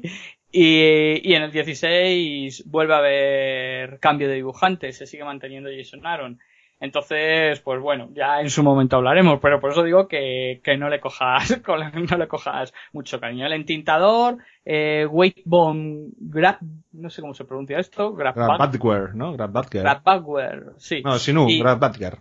Grab Sí. Badger, Bueno, vale. Eso. Y el color de Justin Ponsor, eh, que también se juntan al equipo creativo, que al final luego ellos tres además, dibujante, entintador y colorista, nos van a hacer también el- las portadas. Daimonen, pues la verdad es que tiene ya bastante una carrera extensa, aunque en Star Wars pues eh, no se la había visto. Y bueno, también como siempre, eh, pues había dibujado pues cosas para Superman, Patrulla X, Spider-Man y de lo más reciente en Marvel, pues para los que le conozcan, les sonará el All New X-Men y el All New Capitán América. Poco más, yo creo, ¿no? Eh, el cambio de estilo yo creo que se nota. Además son dos cambios de estilo, ¿no? Eh, porque si bien del 6 al, al 7 eh, hay un cambio de dibujante y ahora del, del, del 7 al, al 8 pues otro, ¿no? Pues bueno, un nuevo estilo en color también, que bueno, para mí personalmente ha supuesto una mejora, pero, pero bueno, también mi- miré en esto de, bueno, en los foros sabes que siempre hay pues muchas opiniones para todo el mundo y a casa de ahí había gente que no le daba más de tres números, tampoco sé muy bien la, la razón, debe tener fama de dibujante irregular, ¿no? El pobre hombre, pero bueno. y poco más, yo creo que si quieren nos metemos ya directamente con, Vale. con de qué va a ir esto. Perfecto, pues bueno, hemos contado con la intro eh, ya una de, lo que fue, digamos, ese cliffhanger, que fue lo de eh, Sana solo, que bueno, eso corrieron ríos de tinta, pero, pero vamos, claro, como decías tú, aquí en España a lo mejor un retraso brutal, entonces aquí estábamos con el número uno, el número dos, y en Estados Unidos estaban, ¡buah! El número seis, es que sale esto, y encima la mujer es de color, y por ahí va a salir el episodio siete y está eh, Finn y no sé, bueno, bueno, bueno, la gente monta unos pifostios. Eh, así empieza un poco este número, este número 8. No hemos hablado nada de ello en el anterior arco porque lo quisimos dejar eh, sorpresa para que se lo hubieran leído. Bueno, ¿tú qué, opinas de todo esto? Que primero de, lo que pasó y luego, bueno, un poco también de cómo evolucionan a, a lo largo de este, de toda esta trama.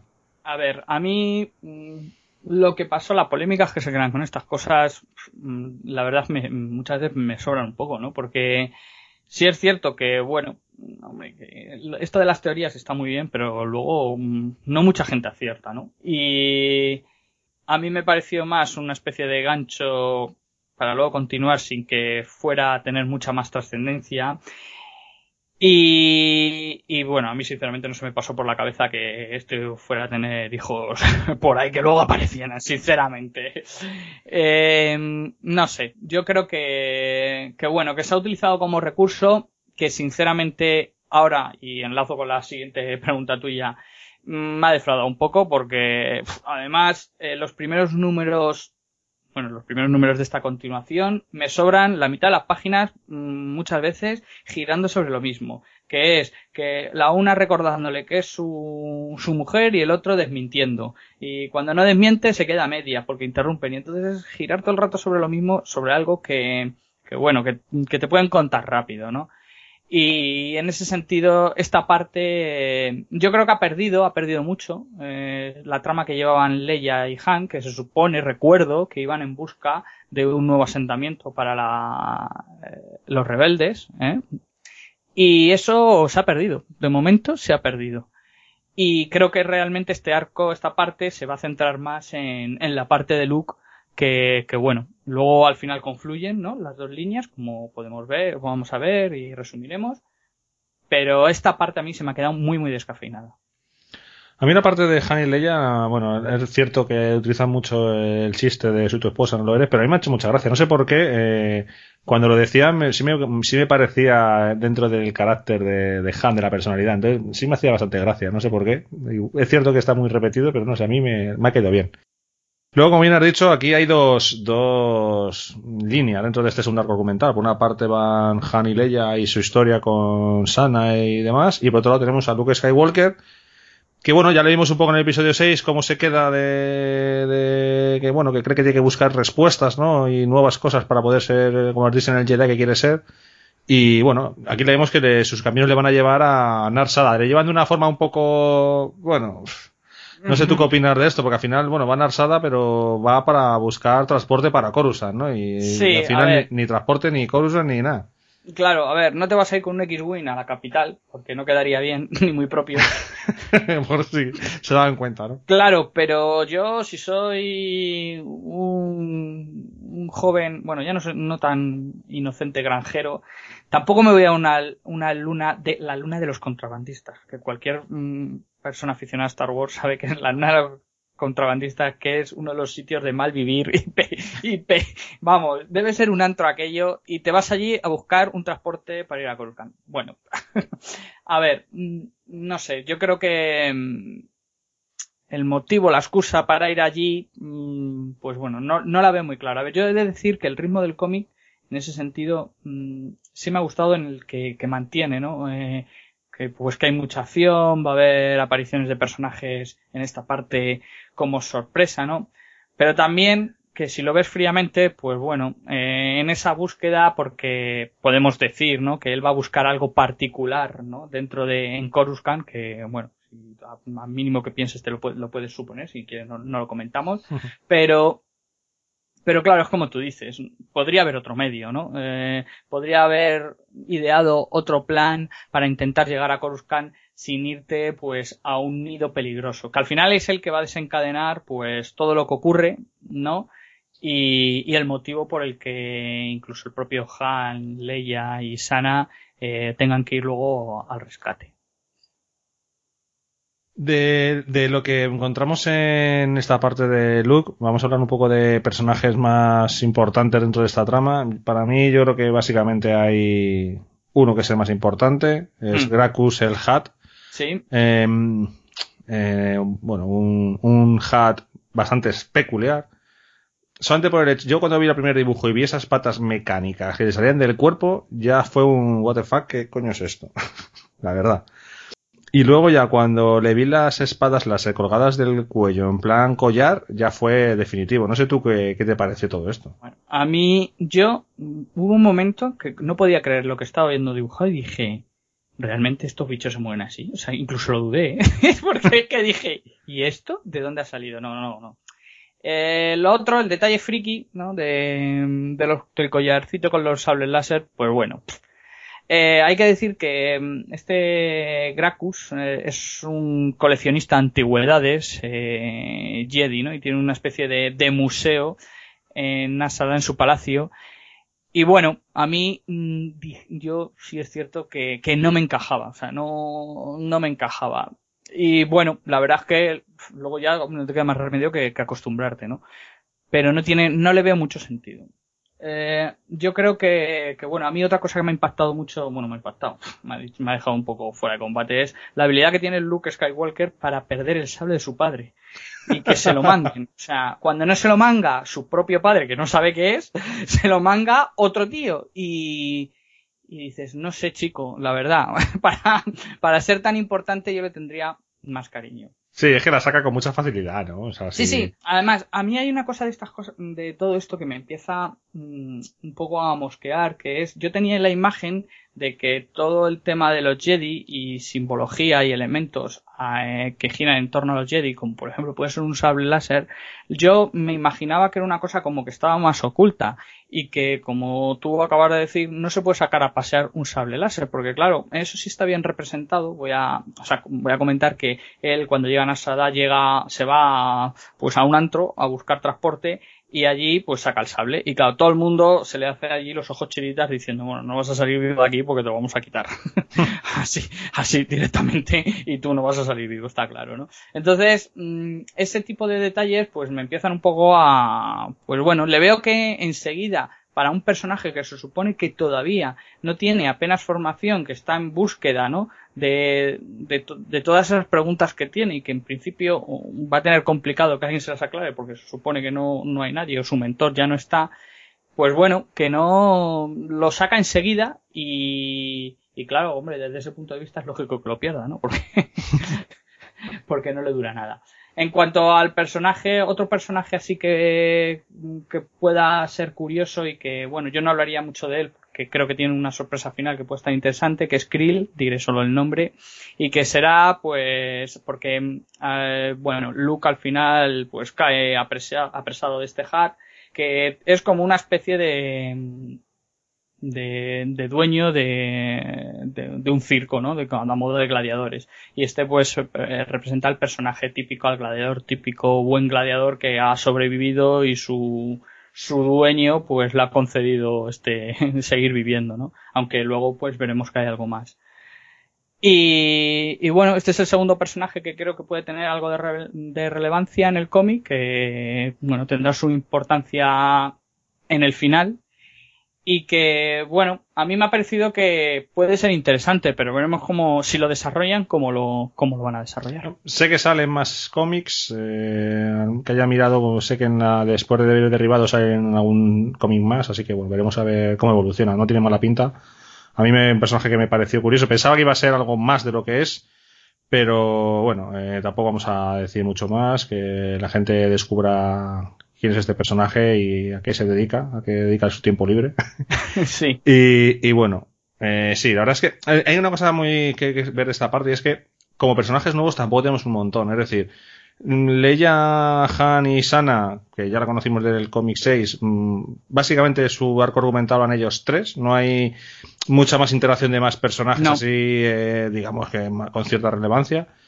Eh, y luego, por la parte de Luke, pues, básicamente es Luke, el, Gracus, un poco de Krell y, bueno, Dengar, que sale por ahí de refilón en algún momento. Bueno, de refilón sale un poquito Dengar en algún momento que, bueno, es bastante obvio porque sale la portada de uno de los números, no sé si es el 11, me parece. El 11, el 11. Y ya sabías que salía Dengar, eh, aquí me acuerdo de Nico y su, esta galaxia muy pequeña y aquí todo el mundo conoce a todo el mundo, y es verdad, hasta Dengar tiene que volver.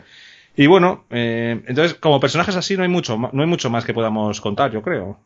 Yo destacaría que de momento teníamos dos ausentes eh, de los personajes, bueno, dos ausentes, eh, dos, dos personajes que habían desaparecido, que eran Chewbacca y C3PO, eh, digo, eh, iba a decir ausentes, pero es cierto que al principio de, en el número uno, en el dos, cuando están en, en, aquella, en aquella base hiper importante del imperio, salen ellos, eh, pero luego desaparecen y aquí, bueno, para situar a los oyentes y dar una visión ya más general, eh, Luke en esta búsqueda de necesito irme a encontrar respuestas, va a la luna de los contrabandistas, como hemos dicho, quiere transporte, necesita un transporte, se mete en un follón de mil demonios, termina en manos de este eh, Hat. Entonces, eh, C3PO y, y Chewbacca eh, serán los encargados de acudir al rescate de Luke Skywalker, porque eh, R2 emite una, una señal de que, de, bueno, de que Luke ha sido apresado. Esa señal eh, también será recogida por que eso, bueno, aquí no me queda claro si es Leia la que se pone en contacto con la rebelión, que ahora mismo no, no lo recuerdo bien. Sí, yo creo que sí, que, que se pone en contacto. Bueno, el caso es que al final eh, Leia y Han y Sana recogen ese señal y acuden todos al mismo sitio y es donde confluyen ya todas, todas estas historias. Eso es un poco el, eh, mm, el trasfondo en el que se van a mover eh, los personajes. Eh, creo que en general esta trama podríamos decir que a lo mejor la veo un poco más que está quedando ya como cerrada. No sé si luego cómo la van a continuar, pero me ha parecido, bueno, que se vuelven a reunir todos, ¿no? Como una especie de, mm, de final para este, para este punto. No sé si luego será así porque no, no he llegado al número 16, pero bueno, a lo mejor luego tengo que rectificarme de lo que he dicho. Bueno, el número. Sí, bueno, después de haber derribado, dices, ¿no? Bueno, Eh, sí, perdón, el está número el, 16, el no, interín no, de haber- de haber derribado ahí en medio. Que... Creo que engancha con el, no sé, el 18, es que serán dos de Vader, ¿no? Son, no, son, número- son tres, son tres y tres, ¿no? Entonces El- será el, el- 19. Entiendo. Mm, no, eh, ¿No? Star Wars dices, no. el- Sí. A ver, tenemos el 15 es la segunda parte de Sí. las historias de Obi-Wan y el, el 16 ya continúa. Ah, vale. Porque Vader derribado son cinco números más uno independiente, de los cuales Ah, vale. tres son de la parte de Vader y dos son de la parte de Star Wars. Y en el que sería el tercero para igualar, meten la de Obi-Wan. Vale, vale, vale, vale, vale, vale. Pues, pues bueno. Así que nada, Vale, a ver qué tal. veremos. Yo, como siempre, quería comentar un par de cositas interesantes que he visto, así de pequeños detalles, que bueno, me han llamado una la atención. Eh, ya he contado un poco lo de Gracus y sus sables de colgados del cuello. Lo siguiente que vemos es que salen Magna Guardias, que no sé si te Mm. acuerdas tú de ellos, Sí. episodio 3, los Sí. que van con Grevius, salen ahí, bueno. Lo menciona el propio Gracchus, habla de- de- del origen, de dónde vienen, Sí, de dónde se los ha sacado. sí, está bien, ¿no? Bueno, es un buen detalle, por lo menos Sí, a mí no, no me disgustan. Hay que, a ver, eh, hay que decir que a mí la ambientación de estos números me ha gustado mucho. La ambientación de la luna de Narsada me ha parecido interesante. Los espacios abiertos que se dibujan me parece que encajan Mm. bastante, todo muy oscuro, pero no sé, ha- a mí me ha metido mucho el cómic en, la- en esa parte, así que, y estos personajes creo que encajaban bien. No, no, no, no ha sido una cosa de decir, ¡buah, qué forzado! Bueno, a ver, forzado es, porque al final. bueno, a ver, lo pues, que es forzado yo creo es eh, que Luke vaya allí. Una ser. vez que está allí, que muchas veces a ver, muchas veces, muchas veces se habla de que el, entre el dibujante o entre los creativos eh, y el lector o las personas que hacen el cómic y el lector tiene que haber una especie de, de acuerdo, ¿no? Que no escrito en el que respetas unas reglas y, y luego, pues bueno, se supone que no tienes que infringirlas, ¿no? En este caso, nosotros tenemos que aceptar que vale, que Luke ha ido allí porque no hay otro lado. Y la verdad es que luego, una vez ya dentro, la ambientación es muy buena. A mí me pega que Dengar incluso esté por allí. ¿Sabes? Sí, es un sitio y que, que le acu- pega. y me pega que este que este hat tenga allí una especie de circo de, de gladiadores, ¿no? Porque al final esa luna, pues, como pues todo el mundo que sepa de, de un poco de, de todo el universo de Star Wars, pues sabe que, que es un sitio de lo peorcito que se puede, te puedes encontrar en la galaxia, ¿no? Sí, yo en eso estoy de acuerdo. Más cosas así interesantes que he visto, detallito. Bueno, en un momento sale Sakti, eh, también en plano holograma, ya llegaréis al momento si no lo habéis visto. Sakti es esta Jedi bastante famosa del universo de Star Wars, así que aparece por ahí, me ha gustado más interesante que utilizaran caras conocidas. Hay otra escena también que este hombre en su circo de gladiadores tiene también bichines, muy al estilo de del episodio 2, con el- cuando salen en el circo con los genosianos y salen ahí los bichines, pues él también tiene unos cuantos. Y entre las que salen, pues sale un Wampa, que es el Ejot, el bicho grandote este blanco Sí. que a que Lu le corta el brazo después de que se consiga liberar de estar colgado por los pies. Y sale una especie de, yo creo que es un Rancor, no el que, no el bicho grandote, sino otro que sale también en una celda. Me parece que la forma parece que aunque quieren meter un Rancor, bueno, no está dibujado muy allá y me hace dudar, pero yo creo que la forma a mí sí me parece que pueda ser un Rancor. Es una viñeta como muy genérica, el... El, el Wampa parece incluso que se sale de la jaula. Y, y bueno, sí, la, está muy como muy Sí, fulminado, ¿no? puede ser, pero bueno. llamarlo de alguna manera. Por lo menos se parece. Y Sí. luego salen voy a decir la palabra, sale un Gungan. sí. Dios mío, sale un Gungan. Yo cuando lo vi y empezaba a hablar como, como Jar Jar Binks, dije, no es Jar Jar Binks, ¿verdad? Dije, si hubiera sido Jar Jar Binks, yo creo que ya lo hubiera escuchado en los rumos. Como dices tú, como a lo mejor no estás con los americanos, mm. ya me había llegado la onda. Pero vamos, yo cuando vi al Gungan ahí dije, bueno, venga, va. Sí, la verdad es que... Un Gungan en Narsada, vamos. Dura... sí. Pero bueno. Yo creo que el, ah, bueno, exactamente. Ahora, que dices lo de, lo de que dura nada, eh, me, me, parece también muy gracioso el punto cómico que tiene C3PO cuando llega a Narsada también bueno, el punto cómico en la que le meten, ¿no? Pero ahí se ve también un poco la ingenuidad de ciertos personajes, ¿no? En, un mundo tan cruel. y luego, bueno, hay alguna cosa que, no me ha gustado, pero no lo voy a decir porque es muy del final y tampoco me ha parecido hmm. interesante, me parece que debe verlo, pero bueno, eh, el, el momento sables de luz eh, y, seguro que, y seguro que la gente en algún momento lo sabe, tanto por lo que hace R2 como por lo que pasa, eh, me parece, me parece, o sea, eso no me, no me gustó nada, me sacó, me parece que no tiene mucho sentido, sobre todo, bueno, lo de R2 mm, haciendo lo que hace me parece ridículo. Eh, ridículo totalmente. Y luego la parte de, de, lo otro de los sables también, bueno. Ya cuando lleguéis a la gente, que si se ha leído ya sabe de qué estamos hablando y si no se ha leído, bueno, llegaréis y os daréis cuenta de lo que estamos un poco diciendo. A mí es la parte que, que me ha defraudado. Porque, y ya, te digo, te soy sincero, más que nada por quién al final se hace dueño de, esos sables y los utiliza. Por eso, por eso, por eso. Exactamente. Entonces no. Es, todo eso. Todo ese... Exactamente. Esa parte yo creo que, que bueno, no sé, no me, no, no, es lo que a mí te, te dije, dices, ¿por qué? Ah, ¿Por qué? A ver, al final no es que fuese algo, no es que la serie aquí haya sido espectacular, ¿no? Pero bueno, mantiene un tono y aquí este te saca. Para mí. Y luego la otra cosa, otro detalle que también me ha parecido un poco raro, peculiar, extraño, es ver tanto piloto Tai bajando de su nave con su Blaster E11, que los pilotos ni llevan armas ni nada, como si fuera soldado de asalto allí luchando, y dices tú, pero ¿y dónde están aquí los soldados de asalto? Si vosotros sois de Tai, ¿para qué os bajáis? Si vosotros, ¿saben? Si no llevan ni armadura, si sois unos mierdis.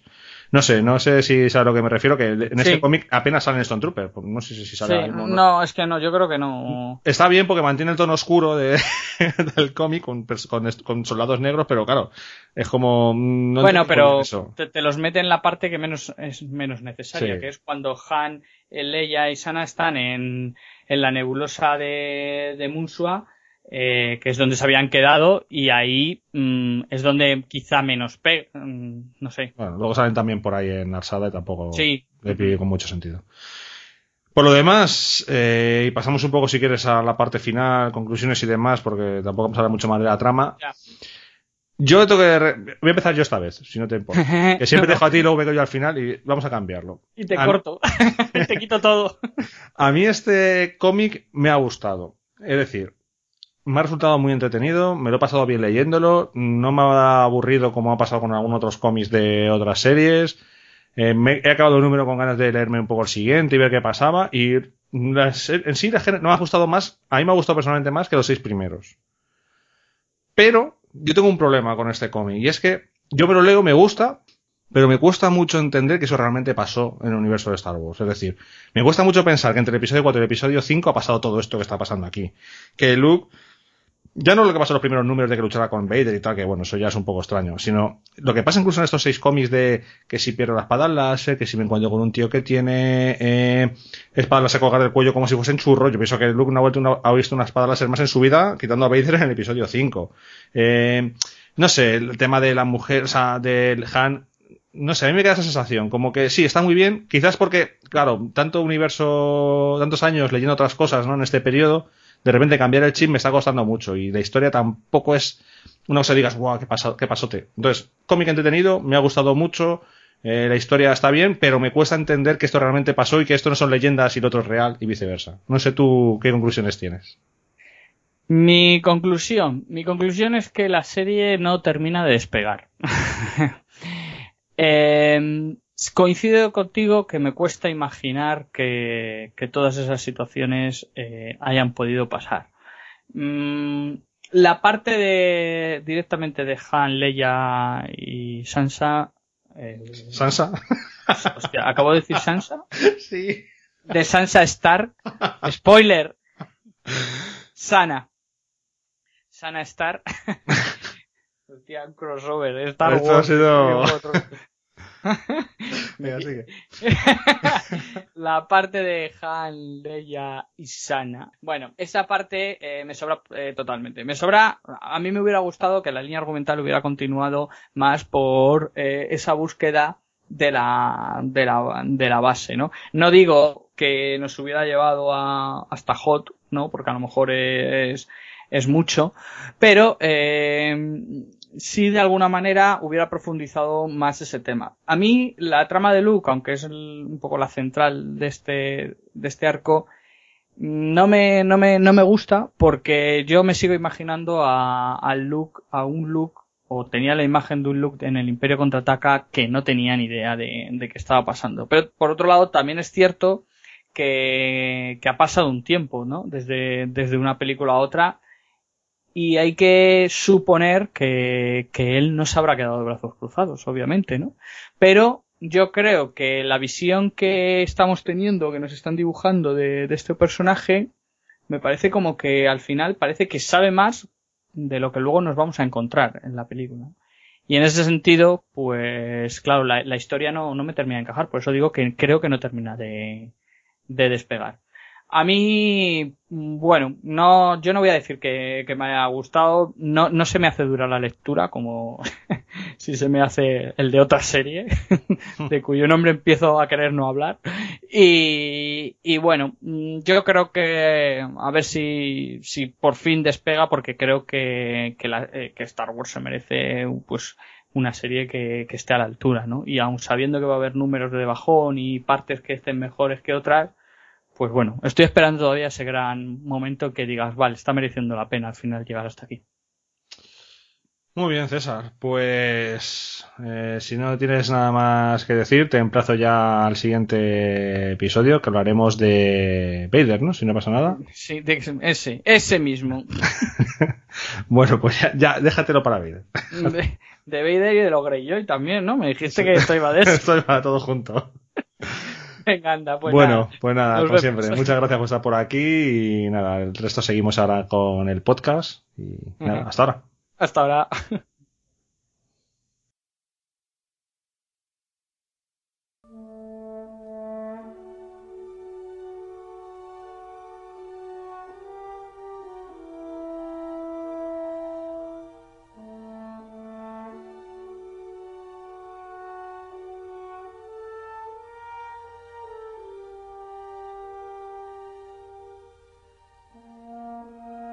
Recuperándose aún de la desastrosa derrota en Hoth, los heroicos combatientes por la libertad de la Alianza Rebelde se han dispersado por el espacio, perseguidos por los agentes del siniestro Imperio Galáctico. Un equipo especial rebelde protege a la princesa Leia, trasladándola en absoluto secreto de una estrella a otra. Como última superviviente de la casa de Organa de Alderaan, Leia es un símbolo de libertad, perseguida por el Imperio al que se opone desde hace mucho. La lucha contra la tiranía imperial se ha cobrado muchas vidas rebeldes. A medida que el imperio se desecha encima, Leia decide hacer un sacrificio personal para que la causa de la libertad no se extinga en la galaxia. Esta es eh, la historia o la introducción del libro de que vamos a hablar a continuación, Blanco Móvil, y para ello tengo por aquí a Nicolás Latorre, Pierce. ¿Qué tal? Bienvenido. Muy buena, Rick, ¿cómo estás? Sé que tienes un trancazo importante. Voy a hablar como un sulustano, ya verás. Bueno, seguro que nuestros oyentes saben perdonar que te cojas un resfriado en pleno mes de junio, casi julio, tío. Es culpa de una despedida de soltero y de muchísimas locuras. no me, ya no me voy a meter más, pero ha sido un, po- un fin de un poco loco. Bueno, bueno, no, prefiero, prefiero no saber nada más. Quiero seguir teniéndote respeto y esas cosas. Bueno, eh, Blanco Móvil, el tercero de estos libros eh, juveniles, ¿no? Que se vendieron un poco con ese, con ese título, ¿no? De que eran libros un poco más ligeros. Eh, de los que nos faltaba por hablar, solo nos quedará ya hablar el de antes del despertar, que es un poco diferente, pero bueno, de estos tres principales de los personajes de la trilogía original, Han, Chewbacca, Luke y Leia, este es el que nos faltaba. Es el más gordito, eh, tiene unas ciento, casi 200 páginas tendrá, ¿no? Ciento, Sí, por ahí, por ahí. dos- 200, mira, estoy viendo, 214. Y bueno, como siempre vamos a empezar hablando muy brevemente de quién está detrás de este proyecto. Tenemos un par de hijos conocidos y una nueva, una escritora que no hemos hablado todavía de ella. Si puedes hacernos un pequeño resumen. Pues básicamente tenemos, que ya, ya hemos hablado de ellos en otros, en otros podcasts anteriores, tenemos de primeras como, como bueno, eh, como dibujante, ¿no? Eh, la persona que, es, que se encarga de los dibujos del libro es Phil Noto, que ya hemos hablado de él. Y luego tenemos como escritores eh, a la par a Jason Fry y a Cecil Castellucci. A Jason Fry ya le presentamos en un podcast anterior. Y en el caso de Cecil Castellucci, la verdad es que no tiene tampoco muchísimo trasfondo, ¿no? Eh, básicamente, bueno, lo que vienen a contar en el libro, porque en el libro tienes un pequeño trasfondo de los, de los tres autores. En el libro lo que te cuentan es interesante es que, bueno, que ella siempre ha sido fan de Star Wars y que para ella su personaje favorito siempre ha sido la princesa Leia, ¿no? Y con respecto al tema de, de escritora, ha escrito varios libros para jóvenes lectores, así variados, que la verdad es que yo no había oído, no había oído casi ninguno, pero probablemente sean más conocidillos así en Estados Unidos. Y con respecto al tema de Star Wars, pues aparte de, algunas cosillas así pequeñas, lo que sí ha hecho ha sido escribir un relato en dos partes para la revista Star Wars Insider, que se llama Blaster. Está en la 105 el número 157 y el 159. Y así, más allá de eso, pues no, no tiene mucho más, ¿no? Que ha participado en este librillo que, vamos a comentar ahora.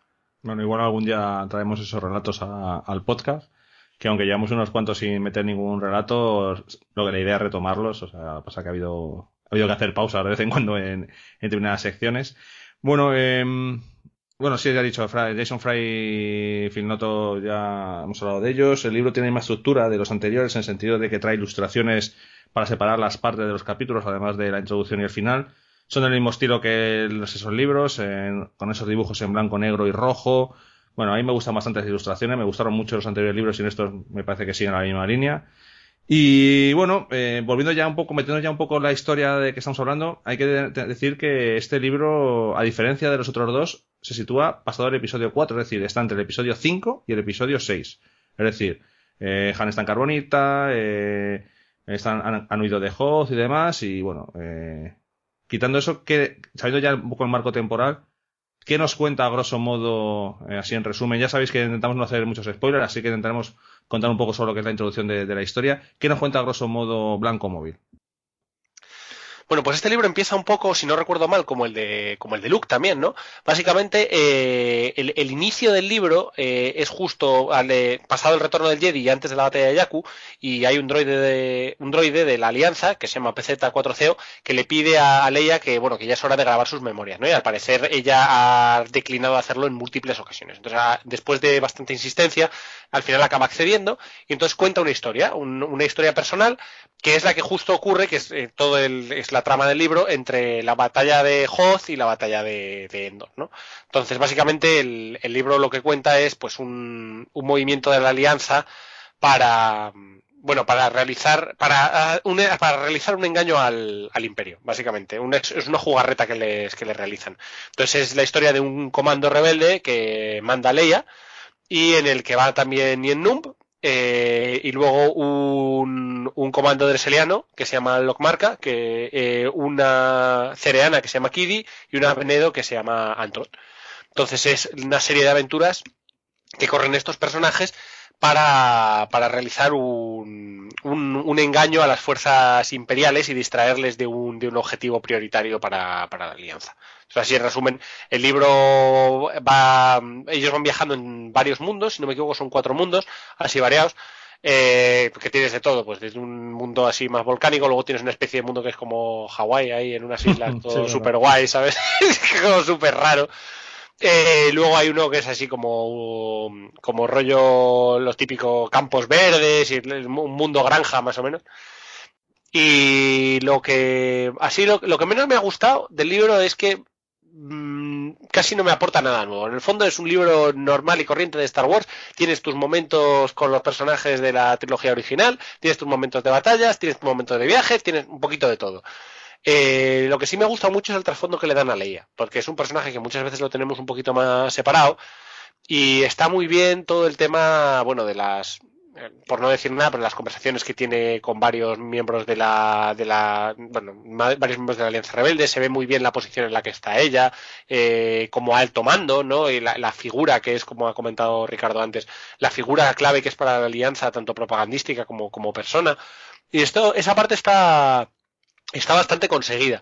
Y también un poco la, la psicología de ella y cómo lo, cómo lleva, ¿no? Toda esta parte de la rebelión, cómo lleva a ser un personaje tan importante y también mucho cómo lleva el tema de, de Han, ¿no? Que incluso se menciona unas cuantas veces en el libro. Pero, pero más allá de eso, el libro no tiene mucho. Es decir, es como un otro libro cualquiera de Star Wars o de aventura espacial que te puedas echar a la, a la cara. O sea, no, no vayáis a encontrar nada nuevo, vamos. Sí. Sí, bueno, en ese sentido, como he dicho, es del mismo estilo. La gente que ya, si se ha leído o ha escuchado ya los podcasts de El arma de un Jedi y de La ruta del contrabandista, o La vida del contrabandista, me parece que se llamaba, si no recuerdo mal, eh, son del mismo estilo. Son libros muy ligeros. Eh, no te van a contar una historia muy profunda, pero se leen bastante fácilmente. Como dices tú, este es el más gordo, con 200 y pico páginas, los otros son un poquito más finos. Y bueno, a mí este libro de los tres es el que menos me ha, me ha gustado. Eh, creo que tiene un pequeño problema, ¿no? Quizás para mí, por lo menos, que igual el resto de la gente pues no, no lo tiene, y es el momento en que se sitúa la historia. Esto de que esté entre el episodio 5 y el episodio 6 con Han en Carbonita y que, y que estén compartiendo eh, ese periodo temporal que tenía un libro que a mí me gusta tanto como es Sombras del Imperio. Claro, decirte que te han dejado fuera del canon eh, Sombras del Imperio para meterte esta historia ya me cuesta un poquito. Yo reconozco que a mí eso ya me tira un poco para atrás. Si luego encima ves que Leia se comporta de una forma con Han que es tan carbonita que parece que tampoco le hace demasiada. no sé. Como que pasa un poquito de él. Sí, está en carbonita, sí, qué putada, pero bueno, no, no, poco está muy preocupada. Eh, no sé. No sé tú cómo viste, cómo viste tú esa parte. Yo ahí no acabo de estar de acuerdo, ¿eh? Yo más bien, a ver, para no. Es lo de siempre. Eh, eh, voy a ser un poco críptico para no intentar hacer tampoco demasiado spoiler, aunque realmente tampoco importa mucho en esta parte. Pero eh, yo creo que más bien ella se debate entre el rol que tiene como líder de la alianza o de la situación que ha tenido en el episodio 4 y similares con la destrucción del Deraan y el, lo que es ella, y al mismo tiempo, o sea, se debate entre lo que tiene que hacer por la alianza y lo que tiene que hacer por ella misma. O sea, ella, ella en el fondo lo que quiere es ir a rescatar a Han. A todo nivel. Y creo que lo deja claro más de una vez. Lo que pasa es que mm, por su propio deber mm, para con la alianza y para con la gente que ha dado su vida por ella, mm, no, o sea, como que prioriza la vida de los demás sobre la suya propia y en este caso, claro, lógicamente también la de la de Han. Y luego en el fondo sabemos que al final le va a ir a buscar, hombre, que ya lo hemos visto todos en las pelis. a ver, es que, bueno, no vamos a decir para nada del libro, aquí no es que te cuente nada de cómo van a buscar a Han ni nada de eso, o sea que nadie se preocupe que, que eso no, no, va a salir aquí. No, no, eso no sale, no sale. Pero eh, sí deja unos pequeños trazos, ¿no? De, y, joder, es que no tiene nada que ver. Yo lo siento, no tiene nada que ver. A mí me gusta mucho meterme en esta historia. O sea, me pasa un poco como he dicho antes en uno de los cómics. Eh, déjeme, la historia puede estar bien, pero me gusta mucho pensar que esto es realmente lo que pasó entre el episodio 4 y el episodio, o sea, entre el episodio 5 y el episodio 6. O sea, me da la sensación de que es una historia que no, no termina de, cuajarme, a, por lo menos a mí, es mi opinión personal, vamos. No quiere decir que el libro no me guste, simplemente que yo, o sea, si tú no te has leído las obras del Imperio, si eres una persona nueva en este canon de Star Wars, eh, nunca te ha interesado eh, Star Wars hasta ahora, a lo mejor porque yo sé, en el episodio 7 te ha levantado la curiosidad y demás, eh, lo puedes leer y a lo mejor te gusta el libro, ¿eh? yo no voy a decir nada. Pero si eres un lector un poco más de nuestra quinta, que ha seguido mucho toda la parte de universo expandido, yo creo que cuando, si tú tienes este libro, sabiendo lo que comparte, eh, te va a costar un poquito más meterte. Esa es solamente mi, mi opinión. Lo que pasa es que tú eres un romántico y en el fondo tú querías que leía fuera allí directamente en no, pero ¡ah! es que joder, es que el libro es del Imperio, macho, todo lo que te cuenta, el trasfondo que tiene, Sí. comparado con este librito tan ligero, pues hombre, yo qué sé, es un poco de aquella forma. Luego, hay una cosa que me ha llamado la atención de este libro, ya cambiando un poco de tercio, y es el hecho de que no haya malos entre comillas. Es decir, no hay, en todos los libros que hemos estado haciendo había un personaje siempre que era el malo, ¿no? El que persigue a nuestros protagonistas, el antagonista, ¿no? Digamos. Aquí no hay un personaje como tal, sino que es el propio imperio, el que es malo en general. O sea, eh, sí es cierto que nombran, ponen nombre a uno de los, eh, de los, eh, de las que le persiguen, que además es una, Sí, una mujer. es una mujer. sí. Pero no es una cosa así muy, muy potente, ¿no? O sea, es como más el imperio viene, el imperio viene, pero más genérico, ¿no? Sí, sí, es más, es más bien así. La verdad es que en ese aspecto es curioso porque no, no hay un enemigo definido como tal. Sí que se menciona, pues eso, nombres de naves, cosas tal, en plan, pero en ningún momento hay una, a lo mejor un diálogo activo entre el villano y, eh, y la heroína en este caso. Y luego, por ejemplo, otra cosa también que me llama la atención es que eh, en los libros de eh, anteriores libros que hemos hablado, el de Luke y el de Han, sí que había, a ver, entre comillas, eh, una relación con el episodio 7, en el sentido de que, bueno, en el, en de Luke, pues ya sabíamos que salía uno de los personajes que salen luego en Jakku, en el de Han estaba uno de los personajes que están en la, en la, en la nueva, bueno, la rebelión esta, o la resistencia, mejor dicho ahora, Pero en este libro, lo que es la historia principal del libro, yo no soy capaz de encontrar ninguna referencia de ningún personaje que luego salga en el episodio 7. Sí es cierto que en la intro y en, el, en la final sí que salen, hablan un poco de número de Poedameron, sí que te, el androide que sale, pues es el androide que está allí con la alianza, este que es azul, así un poco raro, seguro que la película, si habéis visto, sale, sabéis cuál os digo. Pero, pero dentro de la historia en sí no hay ningún personaje. No sé si tú has encontrado una referencia. No, de primeras no. Y no sé si a lo mejor ahora alguno de estos personajes, pues a lo mejor. No, yo lo sé, yo lo sé buscado. En ese sentido soy bastante friki. Y me pongo a. Cuando veo un personaje digo, a ver si está que se sale. Y no, no he visto ninguno. De hecho, creo que lo, los marchas sí me parece que sale, lo nombran en otro libro, me parece. Solo nombrado, pero los otros me parece que son totalmente nuevos y no tenemos noticias de ellos en otras, en otras historias. Eh, poco más, ¿no? Sin meter mucho más en la historia, eh, que tampoco es plan de destripar. Sí que creo que no pasa nada que contemos porque es al principio del libro. Que aquí lo que están eh, buscando es ese, ese movimiento de, de Leia para ocultar esa misión. La misión es eh, intentar llevar la flota a Zulus para hacer el asalto a la segunda estrella de la muerte, ¿no? Eso, eh, sí, eso es algo que se cuenta en las primeras 15 páginas, no tiene ningún, o sea, no pasa nada. Y, y bueno, eso también me ha, he sacado el tema porque eso también me ha, llamado un poco la atención, ¿no? El cómo se está desarrollando todo eso, porque claro, todo esto es antes del episodio 6. Es cierto que el libro te da la sensación de que quiere acabar muy cerca del episodio 6, por lo que te cuentan al final de qué van a hacer, ¿no? Pero, claro, yo eso de que la flota estuviese ya en Zulus ahí dando tiempo, pues te cuenta que el episodio 6 tienen que rescatar a Han, tiene que Luke ir a Dagoba. No sé. Están como, es como que luego tampoco termina de encajarme bien todas las piezas. A veces me da la sensación de que no encajan del todo bien, pero bueno. Eso ya es un poco que sé, igual me estoy pasando un poco de. Hombre, como en el fondo en el libro nunca se llega a mencionar eso y no lo, no los, o sea, el, el motivo del libro en el fondo es eso, la, como has dicho, la reunión de la flota, ¿no? En el fondo tienen que reunir la flota y como hay tantos espías imperiales, no saben cómo hacerlo de manera que no sepa el imperio por anticipado que van a, que van a atacar la, la zona de Endor y que tienen los planos y que lo saben. Entonces, básicamente lo que hacen es crear un decoy y, hacen, o sea, mandan a Leia en una misión pues para hacer un decoy en la otra punta de la galaxia, literalmente. Pero es que tampoco al final del libro tú sabes muy bien eh, si la flota ya se ha reunido 100% o no, porque el fondo Leia se va por su lado y la historia es Leia en esta otra zona haciendo la misión para, para despistar al imperio. Entonces, al final, la historia termina cuando Leia termina de hacer esta maniobra de distracción. Así que tú no sabes en ningún momento si la, flota se ha terminado de reunir o no. Quizás la flota está al 50% o está mucho más reunida, pero han distraído fuerzas imperiales hacia otra zona. Y mientras se acaban de reunir, le da tiempo a ir a buscar a Han y, demás. Eso es que no. O sea, poder puede ser, ¿sabes lo que quiero decir? Sí, puede ser. Muy bien, bueno, pues yo creo que de estos libros tampoco vamos a entrar mucho más en detalle, no hace falta entrar mucho más en profundidad. Como siempre, sí me gustaría que me dijeras un poco, bueno, pues mm, tu sensación final del libro, si te ha gustado, no te ha gustado, cosas que, bueno, se lo recomienda, lo de siempre, eso de recomiendas un poco, es una palabra un poco rara, pero bueno, un poco tus conclusiones finales, digamos.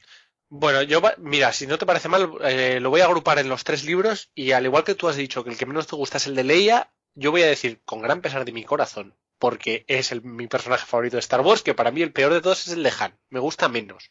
El que más me gustó fue el de Luke, curiosamente, y luego el de Leia, bueno, no está mal.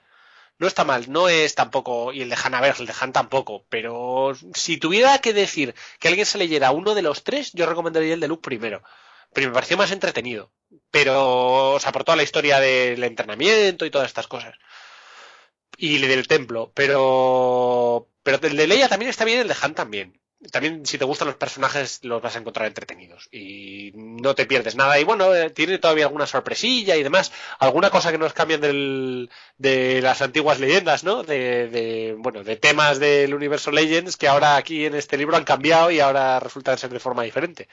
Pero vamos que eso que a ver es un libro que no hace falta que te leas en ningún momento. Si te apetece pues muy bien pero no te va a aportar nada de la historia bueno, yo, eh, más o menos como dices tú, yo sí creo, me, me, ha parecido el peor de los tres. A ver, no es que me haya parecido atroz, sino que bueno, sí que poner, como dices tú, en un orden. A mí sé que menos me ha gustado, quizás porque lo que te digo de las comparaciones son odiosas.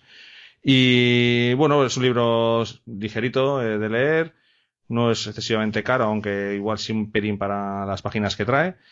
Y, bueno, mm, poco más. La gente que, que lo pueda leer, pues que se lo lea si le apetece, pero no me parece que sea algo fundamental. ¿eh? O sea, si tienes que elegir entre este libro y otros de los que han salido, igual puedes elegir otras, otras opciones. sin más, em, no hay mucho más que, comentar y nada, ya te digo, la parte más mejor del libro es el tratamiento de Leia. Sí es cierto que, bueno, le dan cierta profundidad, entre comillas, a su carácter, sí que puedes ver un poco su personalidad. Eh, y esa es la mejor parte del libro. Realmente luego lo que es la historia en sí y demás, bueno, es bastante superficial. Sí, es basiquilla, es lo de siempre. Al final no tiene, no tiene mucho fondo, vamos.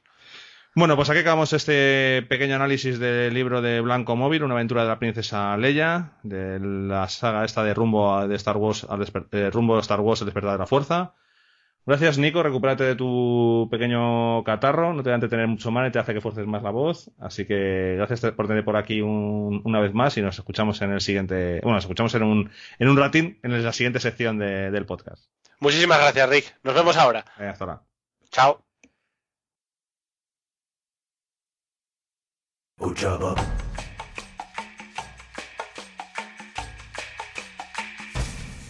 Ujaba.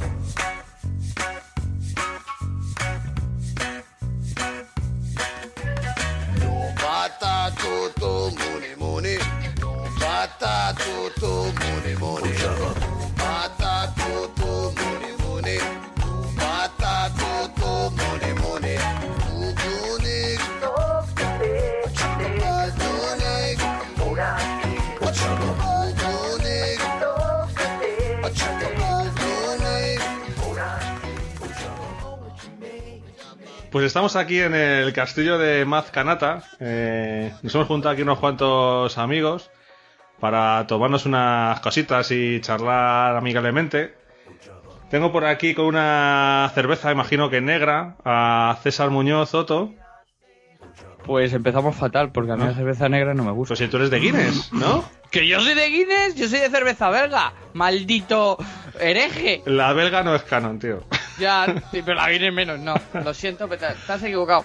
Pues nada, habla con el Yo camarero soy y que, de- que te cambie la bebida. Yo soy de cerveza belga. Bueno, ¿eh? Sí, la Guinness no me hace mucha gracia. Bueno, pues nada. En general, ese tipo de cerveza, las stout estas no me hacen mucha gracia. Bueno, eh, como no puede toda- todavía beber, está con un vasito de leche de, de leche azul. Tengo por aquí a Nico, el pequeñajo. ¿Qué Me has, tal? quit- me has quitado la broma, cabrón. es lo que iba a decir justo. Iba a decir yo, es que todavía no tengo edad y me tengo Ya. que pedir la leche azul, macho. De hecho, le han pedido el carne al entrar, el carne imperial. sí. Pues fíjate que Sí, sí, ha jodido el sido- sitio. Ha, ha sido, ha sido difícil, sí. Sí, pero bueno, la leche azul está muy buena. Tiene cosas. Leche Y cosas azul. azules. Exactamente. Y está por aquí eh, Stride con un buen licor de orujo como buen gallego, ¿no? Hombre, siempre, siempre, Siempre, siempre. siempre, siempre. Y bueno, yo, pues los que me conozcan ya sabrán que estoy con un estío, con un vino blanco, que soy así de sibarita. ¿Qué le vamos a hacer?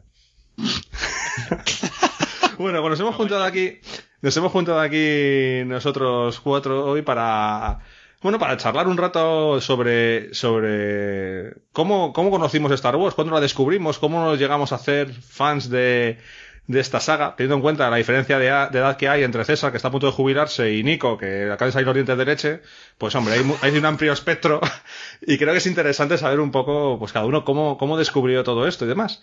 Así que, César, como me han dicho siempre que hay que tener respeto a los mayores y estas cosas, pues voy a empezar por ti. Cuéntanos un poco, Pues pues, bien. ¿cómo conociste Star Wars? Con- Supongo que con 20 años, una cosa así, pero bueno, tú cuéntanos. Pues no. Yo estuve en el estreno de. En el 70, a finales del 77, creo que fue ya. Tú aquí bajo la novia y eso. Eh, Sí, no, no tanto, no tanto. Mi primera novia fue a los 30 y. Joder. No, eh, yo, estu- eh, yo lo conocí en el, cuando se estrenó la primera película. Ahí fue. ¿Y cómo? Eh, eh, Pues realmente em, yo me acuerdo que estábamos en... Yo generalmente íbamos los fines de semana a pasar los fines de semana ahí a casa de mis abuelos en Moratalá, en Madrid. Tampoco es que hiciéramos un desplazamiento vivo en Móstoles y para los que no sean o no conozcan, eh, está a 20 kilómetros, vamos. Y íbamos allí, mi padre vino diciendo que habían estrenado ahí una película que era alucinante, que, que, que, que era la caña de Naver, de no sé qué, y, bueno, no recuerdo muy bien ya si llevaba las entradas, no llevaba las entradas, o fuimos a por ellas y, y nos llevó a mi madre y a mí, y, y bueno, y eso fue el comienzo de todo. No me acuerdo, eh, aquí en Madrid lo estrenaron solo en dos cines, yo creo que fue el que estaba en, en la plaza, en ópera, en- ahí en la zona de ópera, que no me acuerdo bien ahora cómo se no sé si era el Real Cinema o alguno de estos. Y, no recuerdo muy bien si fue ese o el otro, el que había en Fuencarral, que fue donde la estrenaron. Pero bueno, tengo cuando la gente muchas veces me dice, pues te acuerdas, porque yo en aquella época tenía tenía cua- tenía cuatro años para cumplir cinco, porque eh, no sé si fue las navidades, la verdad, o sea, soy sincero, ¿no? Sí, sí. y claro. yo no, no digo que no digo que no sé si fue el, eh, justo entre las navidades o porque no lo recuerdo bien y, y sí que estaba para cumplir los cinco años pues yo los cumplo el 6 de enero entonces estaba para tenía ya casi cinco y que cuando la gente me dice "Pero, ah, tú eras muy pequeño no te puedes acordar de nada tal siempre me acordaba o tenía recuerdos o tengo recuerdos de que tenía como imágenes flashes de, de escenas de las películas no siempre me sonaba pues que estaban en un desierto luego pues eh, lo típico cuando está por la estrella de la muerte todos esos recuerdos. Y obviamente la que sí tenía grabada a fuego era la primera escena la primera escena de esa sí me acuerdo perfectamente. De que yo vi la primera nave salir y dices, uy, qué grande, pero luego ya vi la otra y dije, Dios, aquí que me hundo. yo era chiquitillo, ¿no? No sé si había, en aquella época no había alzas en los cines, por cierto. y, y ese fue el comienzo de todo, la verdad. O sea que también las imágenes que se me quedaron un poco en la cabeza fue porque también creo que en esas navidades mis padres me, trajeron un libro que era como un libro de fotos de, de la película y tenía también algunos dibujos de de McQuay eh, y, y en general mm, muchas de esas imágenes se reforzaron porque tenía en la cabeza pues el libro que ese libro pues por desgracia está en la basura Sí, eh, era como el libro de la película, más o menos. Creo que era así. Eh, no, no era de tapadura, o yo no tenía varios, no sé si el mío no era, no sé si era de tapadura. Y me acuerdo de eso, de escenas que te contaban un poco, pues, las escenas de la película, cómo lo rodaban, y algunos bocetos de, de Ralph McQuarrie. Pero tú eras, tú eras, bueno, de hecho eras pequeño, tenías cuatro años. ¿En qué momento? casi cinco. Bueno, casi cinco ya. Uf, cuidado. Ojo, ojo, que hay, para, para el que tenga niños sabe que hay una diferencia abismal. Bueno, eh, tenías casi cinco y Sí, cuando ahí, claro, ahí descubriste Star Wars, sabes que fue la primera vez que la viste, pero sí. eh, yo sé que, bueno, conozco a, a tu padre, sé que ha sido también un fan Sí. de la de las películas, Sí. pero ¿en qué momento tú también te, ya te sientes como un fan? Porque llega un momento en que dices, hostias, te enganchas. ¿Es por, Claro, ¿Fue un poco por tu padre también? ¿Fue por tu cuenta? o No, cómo? a ver, eh, realmente te engancha, o sea, yo, yo creo que estás enganchado porque luego cuando yo llegaba a casa, eh, a ver, en aquella época, obviamente, como no había nada de nada, como ahora, eh, yo tampoco he de reconocer que he sido, o sea, a mí no me compraban los muñecos de Star Wars, pero lo que hacía era todo lo que tenía en mi casa lo transformaba en, para jugar eh, a las películas de a la película de Star Wars en este caso sabes yo me acuerdo que tenía no no los Lego el Tente que es muy de eh, de mi época y con eso me, me intentaba montar la- las naves de Star Wars y los personajes y luego los clics con los que jugaba el barco pirata era un destructor espacial y cosas de esas entonces eso ya realmente fue engancharte a la afición obviamente cuando mm, iban a estrenar Imperio contraataca ahí sí que ya era yo el que Ocho años. Buah, ya la hostia. No, pero ahí ya sí fui yo el que, oh, que lo quería ver, que lo quería ver, y ya mi padre me dio, y el, retorno del Jedi, más de lo mismo. El retorno del Jedi lo que pasa es que, bueno, no sé por qué, pero fue un poco casi que me quedo sin verla. Lo vi en un cine de sesión continua de Moratala. y, pero ahí ya, la afición nació realmente desde que yo creo que sal- salí del cine y me puse eh, al día siguiente a jugar con todo lo que tenía en casa mis abuelos a reproducir, intentar reproducir la película. Y de eso sí me acuerdo. Hasta hoy. Hasta hoy.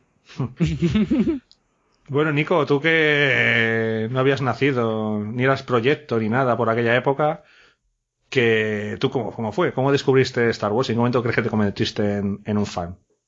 Pues la verdad es que tú fíjate que no me acuerdo de la primera vez que vi la película. Eh, no vi que no vi un- la primera vez que vi una nueva esperanza, ¿no? El primer recuerdo que tengo de las películas es de del Imperio contraataca ya, eh, viéndola en la televisión, claro, porque al final eh, yo claro cuando yo era chiquinajo, pues claro, en los cines no estaban, eh, ya se habían estrenado a hacer la hostia. Eh, yo nací en el 88, entonces échale. Y recuerdo, recuerdo vívidamente, bueno, eso, sobre todo el droide sonda de Hoth. Fíjate, es el primer recuerdo que yo tengo así de las, de las películas, ¿no? Pero vamos, las tenía las tres, la, la, la trilogía grabada de la, de la televisión en VHS, que yo creo que todavía debe andar por casa y me gustaría algún día recuperarlo porque las, las tengo destrozadas de, de tanto verlas. Cuando era pequeño tuve un tiempo que iba a verlas, eh, o sea, cada vez que llegaba a casa, catapum. Llegaba y me ponía la película, y me ponía la película, y me ponía que si el Imperio que si una nueva esperanza, que si el retorno Jedi, así continuo, continuo, continuo, continuo. Y luego además también, eh, ya cuando, en, la, en- bueno, en esa época ya es cuando empezaban los, los videojuegos, ¿no? Más, más así, más comerciales. En, y mi padre tenía un, un 386 de IBM. Y mi padrino, que le estaré agradecido toda la vida, me compró un joystick y el Rebel Assault. Juegazo, juegazo, juegazo, juegazo. Ese y el, y el TIE Fighter. Bueno, pues yo me eché horas a esos dos juegos, que no, vamos, lo que no está escrito. Y de ahí para adelante, pues ya empezaron las naves de Kenner, las empecé a, a comprar. Estaba hablando de con Stride que me, que me hacía muchísima, muchísima gracia y tal. Eh, que me compraba las naves de Kenner y, por ejemplo, se me, se me rompió uno de los palitos de- del X-Wing, ¿no? Los, los, los palitos se podían quitar. Entonces me, me conseguí comprar otro. Claro, todo el dinero que tenía lo ahorraba para eso o los, los regalos de Reyes, ¿no?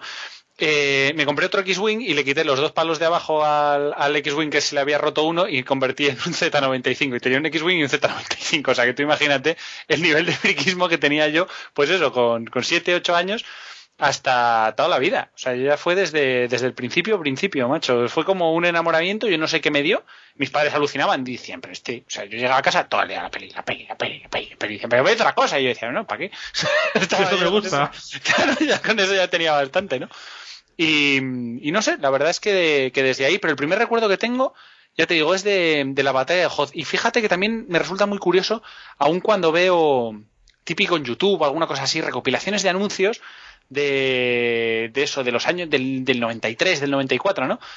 Porque claro, son los anuncios que, que estaban en, en esas películas grabados. Y claro, me lo vi tantas veces que también tenía todos los anuncios. Había hasta un anuncio del ECU, tío, de, de- la moneda que querían hacer antes del euro, que había un señor saltando ahí como fronteras, ¿no? De un, de un país a otro para en los inicios de la unificación europea, macho. Y era como, bueno, no sé, o sea, aún me, fíjate que hasta esos anuncios aún a día de hoy me, me hacen mogollón de ilusión verlos. Es como raro. Todo por Star Wars. Para que veas. Y ahora fíjate, gra- grabando un podcast. Ya ves, ya ves. Sí, sí, desde luego. Curioso. Stride, eh, venga, que tú estás muy calladito. Cuéntanos algo tú también de cómo conociste Star Wars, en qué momento y cuándo te crees que te convertiste en fan. Bueno, pues yo un poco me pasa como Nico, ya lo pillé, nacimos el mismo año, o sea que ya lo pillé en la O televisión. sea, tú también estás con los dientes de leche todavía y eso, ¿no? Exactamente, Vale. exactamente eso. No, y, y, y yo me reía el otro día, pues se lo comentaba a Nico, que es curioso el primer recuerdo que tengo de Star Wars yo, porque es que no, no es nada representativo de la saga, ¿no? Es el, es el mono lagarto kowakiano de Java. no sé por qué, se me quedó grabado. Amor a primera vista. Sí, sí, sí. fue, fue un enamoramiento. Lo estaba viendo mi padre, además me acuerdo muy bien, estábamos en la, era verano, estábamos en la casa de campo y lo estaba viendo mi padre en la televisión y yo entré en la sala por casualidad y vi esa escena del, del bicho diciendo ¡Una! ¡Ah! Y quedé, ¿Qué, ¿Qué cojones es esto? Y me quedé ensimismado viendo la película ya y yo creo que fue el primer, es el primer recuerdo que tengo que tengo de Star Wars. Y luego le, empecé a preguntar a mi padre y mi padre grababa un montón de películas en VHS y efectivamente tenía las de Star Wars grabadas y también empecé a empecé a machacarlas. Luego el grupo mío de colegas del colegio también eh, se convirtió en fan y éramos tres o cuatro super frikis de Star Wars. La única pega es que yo no tuve ordenador casi hasta el instituto, tenía, tenía consola y tal, entonces los juegos me llegaron un, un pelín más tarde, pero cuando me llegaron también la GameCube, el Rogue Squadron y, y en el PC el Jedi Knight y todo esto, ya, ya le pillé el gustillo ahí. Luego también, pues eso, los míticos juguetes. Tengo ahí, de hecho, aún todavía el, el ala X este que se ponía encima de un stand que te venía con Luke y con, y con R2 y, y una cara de, de C3PO que la abrías y era la cantina de Mos Eisley y ahí te enseñaban que Han disparaba primero porque te cargabas a grito dándole un botón. Eso ya no, Y- eso ya no vale. Te lo tienes- van a ir a tu casa ahora y te lo van a quitar. Claro, es que hubo tantas modificaciones, de eso hablaremos luego un poco, ¿verdad, Nico? Que hubo muchos Sí. cambios en la, en la peli Star Wars, en las pelis. De cuando las veáis vosotros a nosotros seguro que ha habido muchas cosas que no pueden ser iguales. Bueno, modificaciones de Lucas y todo. El color y el tono entre ellas. Entre, entre otras cosas, entre otras cosas. sí, del desgaste, el paso del tiempo. ¿Qué querías decir, Nada. César, tú? que mm, cuando ha dicho Nico que nos recordaba la guerra de las galaxias por el tema de la televisión, si no estoy muy equivocado, eh, al principio no se emitía el primer el- la la, la New Hope no se emitía. Emi- eh, se emitió la primera que emitieron fue el Imperio contraataca. Entonces vamos si no estoy equivocado durante mucho tiempo tarda, o sea, tardaron en emitirla por primera vez. De hecho yo creo recordar porque cuando compraron en mi casa el, el- el primer vídeo, las primeras películas que se alquilaron fueron esas, ¿eh? Y yo ahí sí las vi, pero en televisión creo que todavía ni siquiera las habían empezado a echar. Tienes Creo, toda la razón. Y, Mm. y además lo voy a- eh, viene a cuento para lo que voy a contar yo de mi experiencia, ¿no? De cómo vale, vale, todo pues esto. sigue tú. Pues me habéis, me habéis resuelto una duda. Eh, para esto está bien contar con vosotros, hombre, para gente ya de experiencia y de edad. Pero una duda que yo siempre he Sí. tenido de decir, ¿por qué coño me acuerdo? Mi primera imagen es el droide sonda de Hot. Pues ya lo habéis, Además- resuelto, lo habéis resuelto. Además, no sé, no, bueno, ya no sé tanto si fue Telemadrid la primera que las emitió. No, Yo creo que fue la 1, fíjate. ¿La uno? Creo que sí, Sí. pero te voy a decir por, por mi experiencia. Vale, vale. Os Bueno, voy, a, os voy a contar un poco cómo, cómo conocí yo Star Wars. La verdad es que yo lo conocí, yo soy del 78. Eh, estoy, eh, no soy tan mayor como César, eh, pero bueno, soy bastante más mayor que, que Nico y Stride. Y yo, por ejemplo, no fui a ver esta, yo no recuerdo esta película verla de pequeño. Quiero decir, mis padres nunca han sido mucho de ir al cine y esas cosas. Recuerdo que me llevaron a ver ET, la única película que recuerdo haber visto con mis padres en el cine, ya no sé en sería ET, 80 y algo.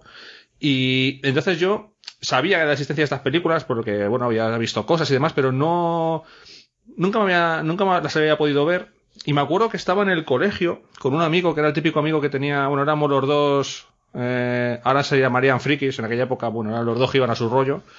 Eh, mi amigo era el que tenía todas las consolas, el ordenador y tal, que yo ese tipo de cosas no, en mi casa no entraban. Y, y me acuerdo un día que fuimos a su casa, estábamos allí, no sé, y me acuerdo estar, en el- llegar a su casa en el salón y estaba puesto una película. Y me acuerdo la primera escena que yo recuerdo de haber visto de Star Wars era C3PO y R2D2 andando por el desierto hacia el Palacio de Java. O sea, yo la primera película que vi fue El Retorno del Jedi. Y, y me acuerdo de estar ahí viendo esa película que estaba, bueno, había empezado, aunque llevaba poco, viéndola ahora con perspectiva, viendo la escena que era, llevaba poquito tiempo la película y tal, y me acuerdo de estar viéndola. Y a mí me, me, me impactó muchísimo esa película. Y ya te digo que, claro, sin saber de dónde venía la historia y nada, era un poco complicado. Y la vimos y tal, y mi amigo, me acuerdo que me decía, no, pero si esta es la tercera. Y yo decía, ¿cómo? Dice, sí, sí, hay otras dos. Dice, de hecho hay una que la estrella de la muerte está completa. Y yo decía, anda, anda, anda, anda. Seguro que sí, que sí, que tal. Me acuerdo que en su casa tenía el Imperio contraataca y vi el Imperio contraataca. Eh, después volvimos a ver el retorno del Jedi. Pero el episodio 4 no lo tenía. Y el episodio 4 para mí se convirtió en una obsesión. Porque no lo echaban en televisión, como bien has dicho César. Mi amigo no las tenía grabadas. Me acuerdo que en Telecinco eh, echaron el retorno del Imperio contraataca y el retorno del Jedi, que yo las tengo grabadas en vídeo con Telecinco, con los anuncios y todo el rollo ahí en mi casa, que todavía las tengo guardadas en VHS. Pero yo no había visto el episodio 4. Y llegó un día, me acuerdo que yo estaba en casa, y no sé muy bien, venía de alguna cosa de la calle y tal. En mi casa a mis padres ese tipo de películas no les gustan y no les gustará nunca. Pero me acuerdo de encender la televisión y de repente ver una escena ahí halcón milenario y yo mirar y decir, eso no, esta no la he visto yo. Este es el episodio 4. Ir corriendo, meter la cinta, empezada la película, y ahí fue la primera vez que vi el episodio 4, la vi empezada. Y luego ya sí que es cierto que empezaron a echarla más en televisión, pero fue la primera vez y la tengo grabada de televisión española. De la 1 que salía, ¿está Sí. viendo usted? No sé qué, la, Es que hubo- hueva de hubo- tiempo. hubo un momento en que echaban la, el, el episodio 4 en un canal y el resto, los otros dos, los echaban en, en otros canales. Pero los otros canales no echaban el 1. Hubo un momento. Luego ya no. Luego ya Temas no. de derechos, porque una era de. No sé, yo creo que eran temas de derechos comprados. No sé si eran temas de. que unas eran de. No sé, no sé por qué, de distribuidoras, no sé muy bien por qué, pero luego es cierto que a partir de ahí sí empezaron a charlar mucho más. Sí, luego ya sí. Pero para mí se convirtió, te digo, en una obsesión en no poder ver el episodio 4 de mi amigo, que yo lo he visto, que sí, Castilla de la Muerte está construida entera. y, y bueno, la verdad es que me hacía mucha gracia. Y, y de ese momento, eh, me acuerdo que, que me enganché. Empecé a, a coleccionar un montón de cosas. Nada, recortes de pe- papel, de revistas que venían a lo mejor. Sacaban el juego para Super Nintendo de Star Wars. Y me acuerdo de recortar las fotos de los personajes y borrar las carpetas. Es que. que yo en vez de recortar lo que poner tía buena, ponía a Luke Skywalker. Así hemos salido. Es mucho esa- mejor Luke Skywalker. ¿a Sí, va, por favor. no sé, Bebe no sé. leche azul como yo. Joder. para crecer. Y, y bueno, pues esa, ese es mi primer recuerdo. La verdad es que lo veo con, con cierta añoranza, añoranza ahora, el ver que, bueno, pues que fíjate, yo empecé a ver el retorno del Jedi, macho. Y, y luego, bueno, pues fui, fui descubriendo todas y al final sí pude ver el episodio 4 porque ya me enteré con tiempo de los chavales no sé dónde, episodio 4 completo y me acuerdo de estar en mi casa grabándolas con anuncios y todo. Me pasa un poco como a Nico, tengo ahí anuncios ahí grabados que los ves ahora y te entra vergüenza ajena. Sí, sí, sí, es que Pero totalmente. Y, y ahí están, me hice hasta las carátulas ahí con, con máquina de escribir, tío. Las carátulas y atrás copiaba lo que las letras del principio las ponía detrás como una sinopsis de la película, que era la, la introducción de la de la, la parte de atrás de la, de la carátula del VHS. Bueno, bueno, yo me lo curraba mogollón, tío. Bueno. Y así como, como empezamos, la verdad es que es curioso, ¿no? Ver un poco cada uno cómo empezó César viendo en el cine, vosotros un poco como yo en un VHS, aunque yo sea más mayor. No sé, está bien, ¿no? A mí me resulta curioso que César es el único que las ha visto realmente entonces en orden. Mm. Sí. Sí. Porque yo empecé, lógicamente, por lo que habéis dicho, si mi primer recuerdo es ese y tiene una lógica por lo que habéis dicho, yo empecé con el Imperio Contraataca. Y Stride y tú empezasteis por el Retorno al Jedi. Mm. O sea, César es el único Sí. que las ha visto en orden desde el principio. Sí. Bueno, en orden, en orden. Bueno, eh, eh, sí, sí, las, las- las otras tres, bueno, existen relativamente, pero... Que digo porque eso luego lo sabías a posteriori, pero claro, ahí ni capítulo 4 la primera vez que se estrenó ni nada. No, no, claro. aquello, aquello era porque como fue la pera, luego ya cuando nos enteramos que iba a haber segunda parte era como, oh, hay segunda parte, segunda parte, segunda parte. A ver, yo mm, he de decir que ni mis padres, ni, ni yo en ese momento, pues te enterabas de muchas cosas, ¿sabes? O sea que no... Y, y cuando, bueno, nos enteramos que salía el Imperio Contraataca, aquello fue... Pero bueno, y bueno, y cuando salimos con la bomba que soltó el Imperio Contraataca del Yo soy tu padre... Hiciste, como Homer Simpson, en mitad de la cola, lo dijiste, algo así. yo- no, no, pero eso no lo sabías. Yo sí fui para ver el retorno del Jedi, sí fui con un con un spoiler que te cagas, ¿Ah, sí? porque sí. Em, había una colección, bueno, todas las películas tuvieron su colección de cromos, pero yo de la, de la Guerra de las Galaxias y el Imperio ni fui consciente. Pero del retorno del Jedi sí, porque de hecho ya me, ahí ya me pilló que yo quería, o sea, ya más mayor y, y bueno, yo me acuerdo además que como no me dan paga ni nada, le mangaba a mi padre, yo qué sé, cada dos por tres, cinco pelas, cinco pesetas para comprarme un sobre en el quiojo de los puñeteros cromos de Star Wars. Y venía, los, los cromos de esta- estos cromos tenían por detrás algo de la película. Y entonces yo saqué el cromo en el que salen eh, Han Solo y Leia cuando ya destruyen la segunda estrella de la muerte, que están ahí en el bosque apoyados y ella le dice a él que es mi hermano. Y, y ese spoiler me lo tragué. Joder. Sí, Joder, cuando no se había ¿eh? inventado, cuando no se había inventado la palabra spoiler, claro. El Facebook de la época, vamos. Sí, sí. Sí, desde luego. Eh, Creo, vamos, que- cuando digo creo recordar, no quiere decir que no esté seguro, sino que muchas veces incluso tengo duda, pero vamos, fue así. Pero espera, que no queda ahí la cosa, que yo llegué todo, todo corriendo y se lo conté a mi padre, le jodí. Mira, papá, papá, que me, bueno, no, mira papá, no, porque no sabía que me compraba los cromos. Papá, que me he enterado, que me he enterado, y mi padre, ¡ah, ser hermano, anda, vete! vete por ahí". y así fue. Luego cuando vio la película se quedó como mirándome diciendo, ¿de este de dónde habrá sacado el tema ese? Y fue así. O sea que yo me tragué ese spoiler, pero vamos. Del Pues ya, pues ya tienes, joder, macho, en el 83 tragarte un spoiler, ya tienes aquel, eh. Joder. Pues en los- es que los cromos, los cromos eran spoilers andantes porque te ponían cositas. Hombre, yo no no no, no sé si existirá el cromo en el, el, el cromo del Imperio Contraataca en el que le suelta la frasecita. Pues no seguro que creo. sí, seguro que sí. hombre. Ya, pero que puede existir la, la foto, porque esa foto además es una imagen de la película muy representativa y hasta está mucho por ahí, pero no sé si detrás venía justamente esa frase, ¿eh? Pero, pero bueno, aquello, yo es que dije, la madre, ¿esto qué es?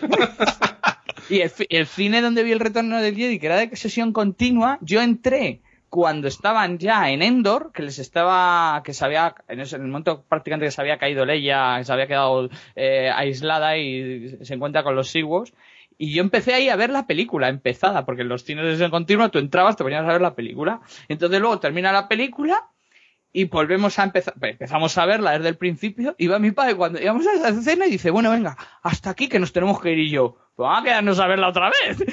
La película entera. Que no, que no, que hay que salirse, que si no nos regañan. Digo, pues vale. Y así.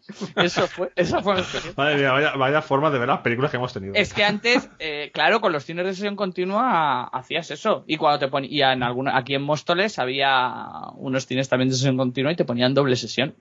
Oye, es que los años 80 eran la hostia, macho. Sí, sí, eso fueron. Y del Imperio contraataca tuve el póster que eh, tenía los espacios en blanco y tú ponías pegatinas con los yogures Yoplait. Que me... Sí. Yo soy de la generación que con los yogures Yoplait me he hecho bastantes colecciones de cromos. Luego, por desgracia, te has ido a la basura. Pero tío, ¿cómo Incluido- se ha ido a la basura todo eso? ese póster, y ese póster tiene más delito, porque ese póster, eh, yo me acuerdo que lo tuve hasta hace, o sea, hasta ya una entrada, o sea, una entrada a una edad, y lo recogí de la habitación, y ahí el problema fue que no sé qué fue de él. Pero yo me acuerdo, además, cuando luego vendí la casa de mis padres y tal, que tenía, justamente porque cuando, cuando estrenaron Star Wars, también, mm, más o menos paralelamente, debían estar estrenando la primera de Superman de Christopher Reeve. Y cuando estrenaron Imperio contraataca también estrenaban la de la de Super la otra de Superman. Entonces yo tenía el póster de la primera película de Superman que salía ahí el Christopher Reeve y al fondo el skyline con bueno lo que era Nueva York y encontré cuando vendí la casa el póster de Superman, pero no encontré el de las pegatinas de, del Imperio contraataca que tenía. No sé si sabéis, sabéis cuál es el, el póster que digo, que salen los cuatro, salen Sí. cuatro escenarios. Sí. Eh, Sí. Hot, eh, Bespin, creo que Dagobah y el cuarto, no, no me acuerdo. Y me faltaba además una pegatina, que no sé si era el Yoda o el Boba Fett, uno de los dos. Me faltaba solo una pegatina. Y ese, ese sí que me fastidió, porque ese ya me pilló más mayor y ya era consciente yo de lo que tenía allí, pero se me pasó por completo. Joder, macho. Qué cosas. Qué cosas. En cambio, la, la trilogía original Sí. VHS en caja En azul, caja esa no la has perdido, ¿eh, jodido? No, esa no.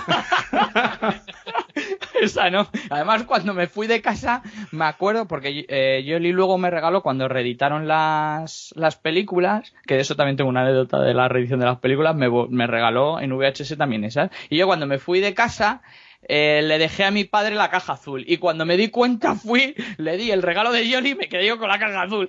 Y dije, esto para mí. Pero bueno, sí, da igual. Digo, sí, sí, pues eso, como da igual, estas cosas más modernas para ti. Y las mías, dame las cajas azul. Y aquí las tengo todavía. Sí, Aquí sí, a ver si algún día te la quito. Sí, ese es el objeto de deseo de, de Ricardo. Sí, es una espinita que tengo clavada. Sí, si día. palmo antes, pues te las Hombre, de- no por nada, pero Espero deberías. que palmes antes. Bueno, tendrás que luchar con, con mi hija. bueno, hablaré con, hablaré con ella. Oye, en la, en la reedición fue. En esta, la reedición que yo también tengo, las de la caja dorada, que esas son las de la reedición, ¿no? Sí, Eh, pero ahí fue donde cambiaron el doblaje, ¿no? ¿Doblaje? eh, a tanto no llego. Sí, Straight, Straight me ha dicho que habían cambiado el doblaje.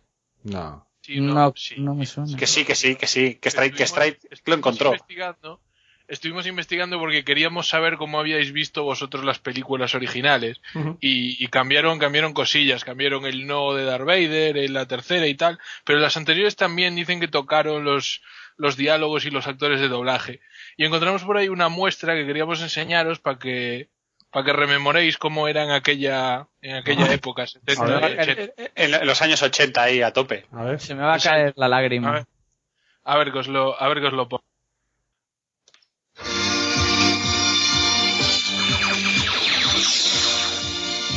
Madre de Dios.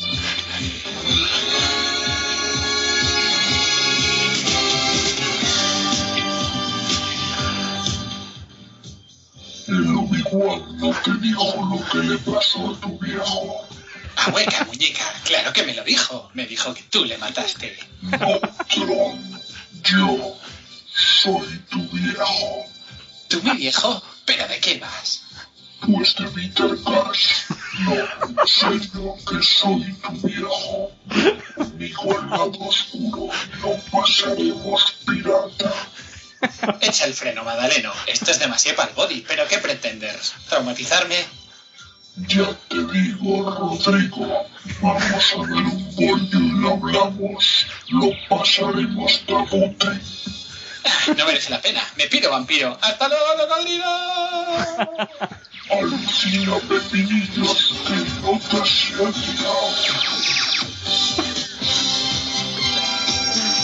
te. Yo no me acuerdo de esta versión, ¿eh? César, ¿tú la recuerdas? Sois unos cabrones. La frase, es muy, la frase es muy de la época. Sí, muy ochentera todo, Algunas, sí. sí, todo muy ochentera. Algunas seguro. Del Dabuten. Madre mía. Bueno, es una chorrada como una casa, pero. Sí, sí, muy de la época. ha estado muy bien, ha estado muy entretenido. Bueno, César, ¿tú qué querías contarnos de... ¿No querías contarnos algo también del estreno de, Ah, de cuando bueno, la cuando- reedición? Decías, Sí, ¿no? cuando las reestrenaron en el cine, que era cuando George Lucas las arregló, creo que era con el Imperio Contraataca, que yo llegábamos, o sea, en- teníamos, iba a ir con, con Yoli, con mi mujer, y, y, y estábamos, y estaba yo, venga, venga, Yoli, que ya llegamos tarde, tal, y, y llegábamos tarde, y, y tuve una bronca con ella y me mosqueé con ella y de repente me mira y dice, pero ¿qué más te da? Si has visto la película ya 50 veces, digo, que no, que me pierdo el empiece, que me pierdo el empiece, y ya discutiendo todo el rato. Y fue eso, que, que bueno, que, que, que aún viéndola, pues, pues era la, la pasión de verla otra vez en el cine. ¿En O qué sea, año fue la reedición? más o menos? 97. Sí. Pues ahí- 97. Eh, Esas las tuvimos que llegar a ver, ¿no? Straight en el, en el- Yo creo que esas las llegué a ver. el chupetito iríais. Hombre, pues, con 10 años. Yo no las vi, Fíjate. yo no seguro porque a mí me pasaba como a Ricardo. Mis padres no eran mucho de, de ir al, de ir al cine. Entonces yo cuando vi ya las nuevas, por ejemplo, ya las vi con mis amigos y tal, que teníamos el cine aquí al lado de casa, entonces no, no pensaban que nos fuéramos a perder por el camino, así que nos dejaban ir solos. Claro. Yo, yo, por ejemplo, la del 97 para mí fue un, un acontecimiento, porque claro, las películas las había visto un montón de veces, pero en el cine no las había visto nunca. Entonces, para mí esas películas, el estreno de esas películas, que me acuerdo que además estaban como programadas, era una un jueves, otra otro jueves, o sea, unas semanas, eran como que se iban poniendo con un periodo muy, muy corto, y para mí fue un acontecimiento ahí en Monsters, porque yo también soy de Monsters como, como César, y, y me acuerdo ir al cine y para mí eso fue, fue impresionante. Poder ver las películas en, en el cine fue, bueno, una experiencia Yo increíble. creo, creo que entre el episodio 4 hubo más separación con el Imperio Contraataca, pero el Imperio Contraataca y el Retorno del Jedi las estrenaron, las reestrenaron muy seguidas. Yo creo que era una semana, un jueves una y otro jueves otra, o Sí, algo 15 así. días, algo así, me acuerdo. Por lo menos en los cines que, que yo iba, que yo creo que era igual en todos. Y me acuerdo lo típico de ir a coger las entradas en aquella época que no había todavía ni internet ni hostias. Ibas allí a coger las entradas y yo las cogía las entradas con algo de tiempo también, porque se agotaban, bueno, bueno, qué, qué locura. Pero me acuerdo que los disfruté mogollón. O sea, yo esa, esa, esa época la disfruté muchísimo. Yo recuerdo que, eso sí, cuando fui a ver la, el reestreno de Una Nueva Esperanza, eh, a mi lado había un chaval, bueno, tendría algunos años más que yo que en su momento, ¿sabes? A lo mejor tenía 6 o 7 años, pero el, el chaval se quedó flipado con la primera escena y yo pensé, dije, joder, esa cara de le- debía tener yo cuando era pequeño y me llevaron a, a ver esa película. Así que, bueno, Muy bien, chicos. Bueno, pues. Maz está por aquí ya diciendo que hay que empezar a recoger. No sé si queréis comentar alguna cosita más. No. Nada. Nada, nada, yo creo que- Bueno, que quedamos otro, otro día para seguir con otra charlita de esta nuestras, a ver si también conseguimos invitar aquí a gente a esta sección o para que, bueno, también nos cuenten cosas de que queramos hablar. Muchas gracias por esta ronda. Invita a Nico, así que no hay problema en dejar pasta ni nada. Ah, claro, no te jode. El que paga la leche azul, que es lo más barato, tiene que invitar a todos. Nos ha, qué nos ha jodido, listos, qué nos ha listos. jodido. Ahora viene más y te pasa la. la- Pero que no puedo factura. Que no puedo pagar, que no me mi dejan. cerveza belga, mi cerveza belga es de importación, aquí, de otra clase. Joder, macho, te va a salir cara. Bueno, chicos, muchas gracias, un placer y nada, eh, hasta otro día. Hasta luego, cocodrilo. Joder, macho. Because you know I'm all about that bass, about that bass, no rebels. I'm all about that bass, about that bass, no rebels. I'm all about that bass, about that bass, no rebels. I'm all about that bass, about that bass, bass, bass, bass, bass. Yeah, it's pretty clear. This ain't no small moon, but it can shatter, shatter,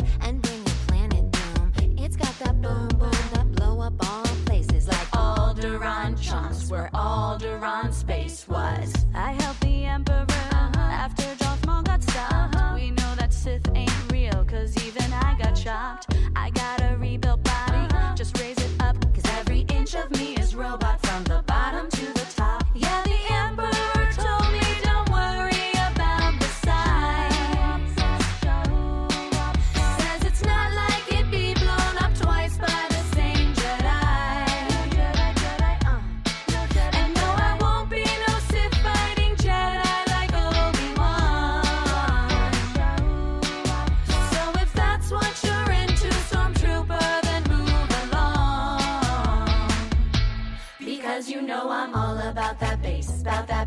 no rebels. I'm all about that bass, about that bass, no rebels. I'm all about that bass, about that bass, no rebels. I'm all about that bass, about that bass. I'm bringing balance back.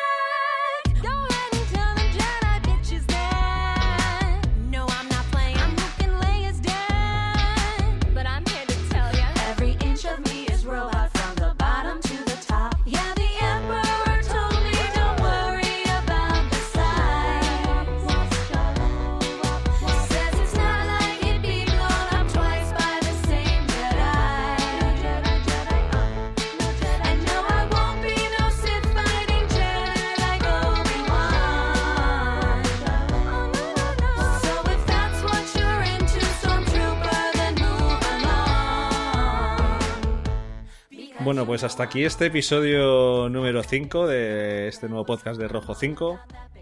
Antes de despedirme, quiero explicaros un poco más sobre esta nueva sección que habéis escuchado al final.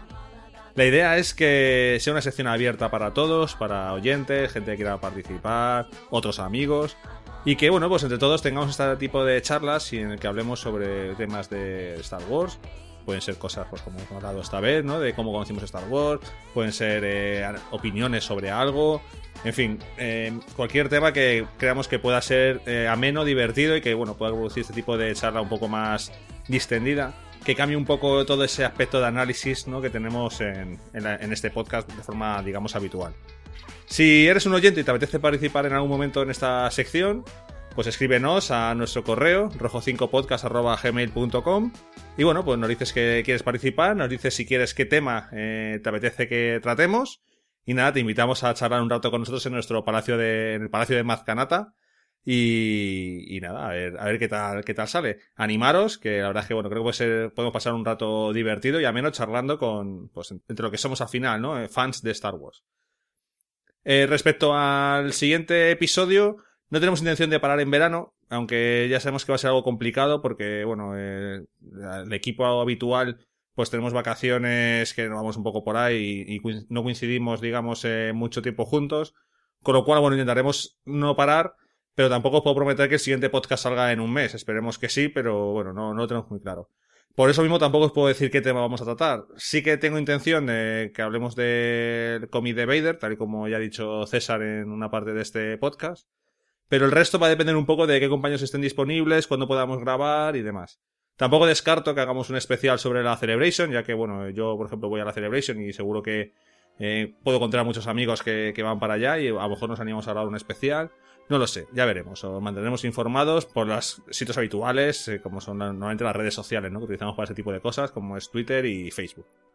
Espero que paséis un buen verano, al menos este principio, ¿no? Que lo que nos toca ahora, que lo disfrutéis, que leáis, aprovechéis para leer mucho de Star Wars, hay muchísimas cosas para, para disfrutar leyendo y, ampliando un poco todo este universo mientras eh, llega Rogue One.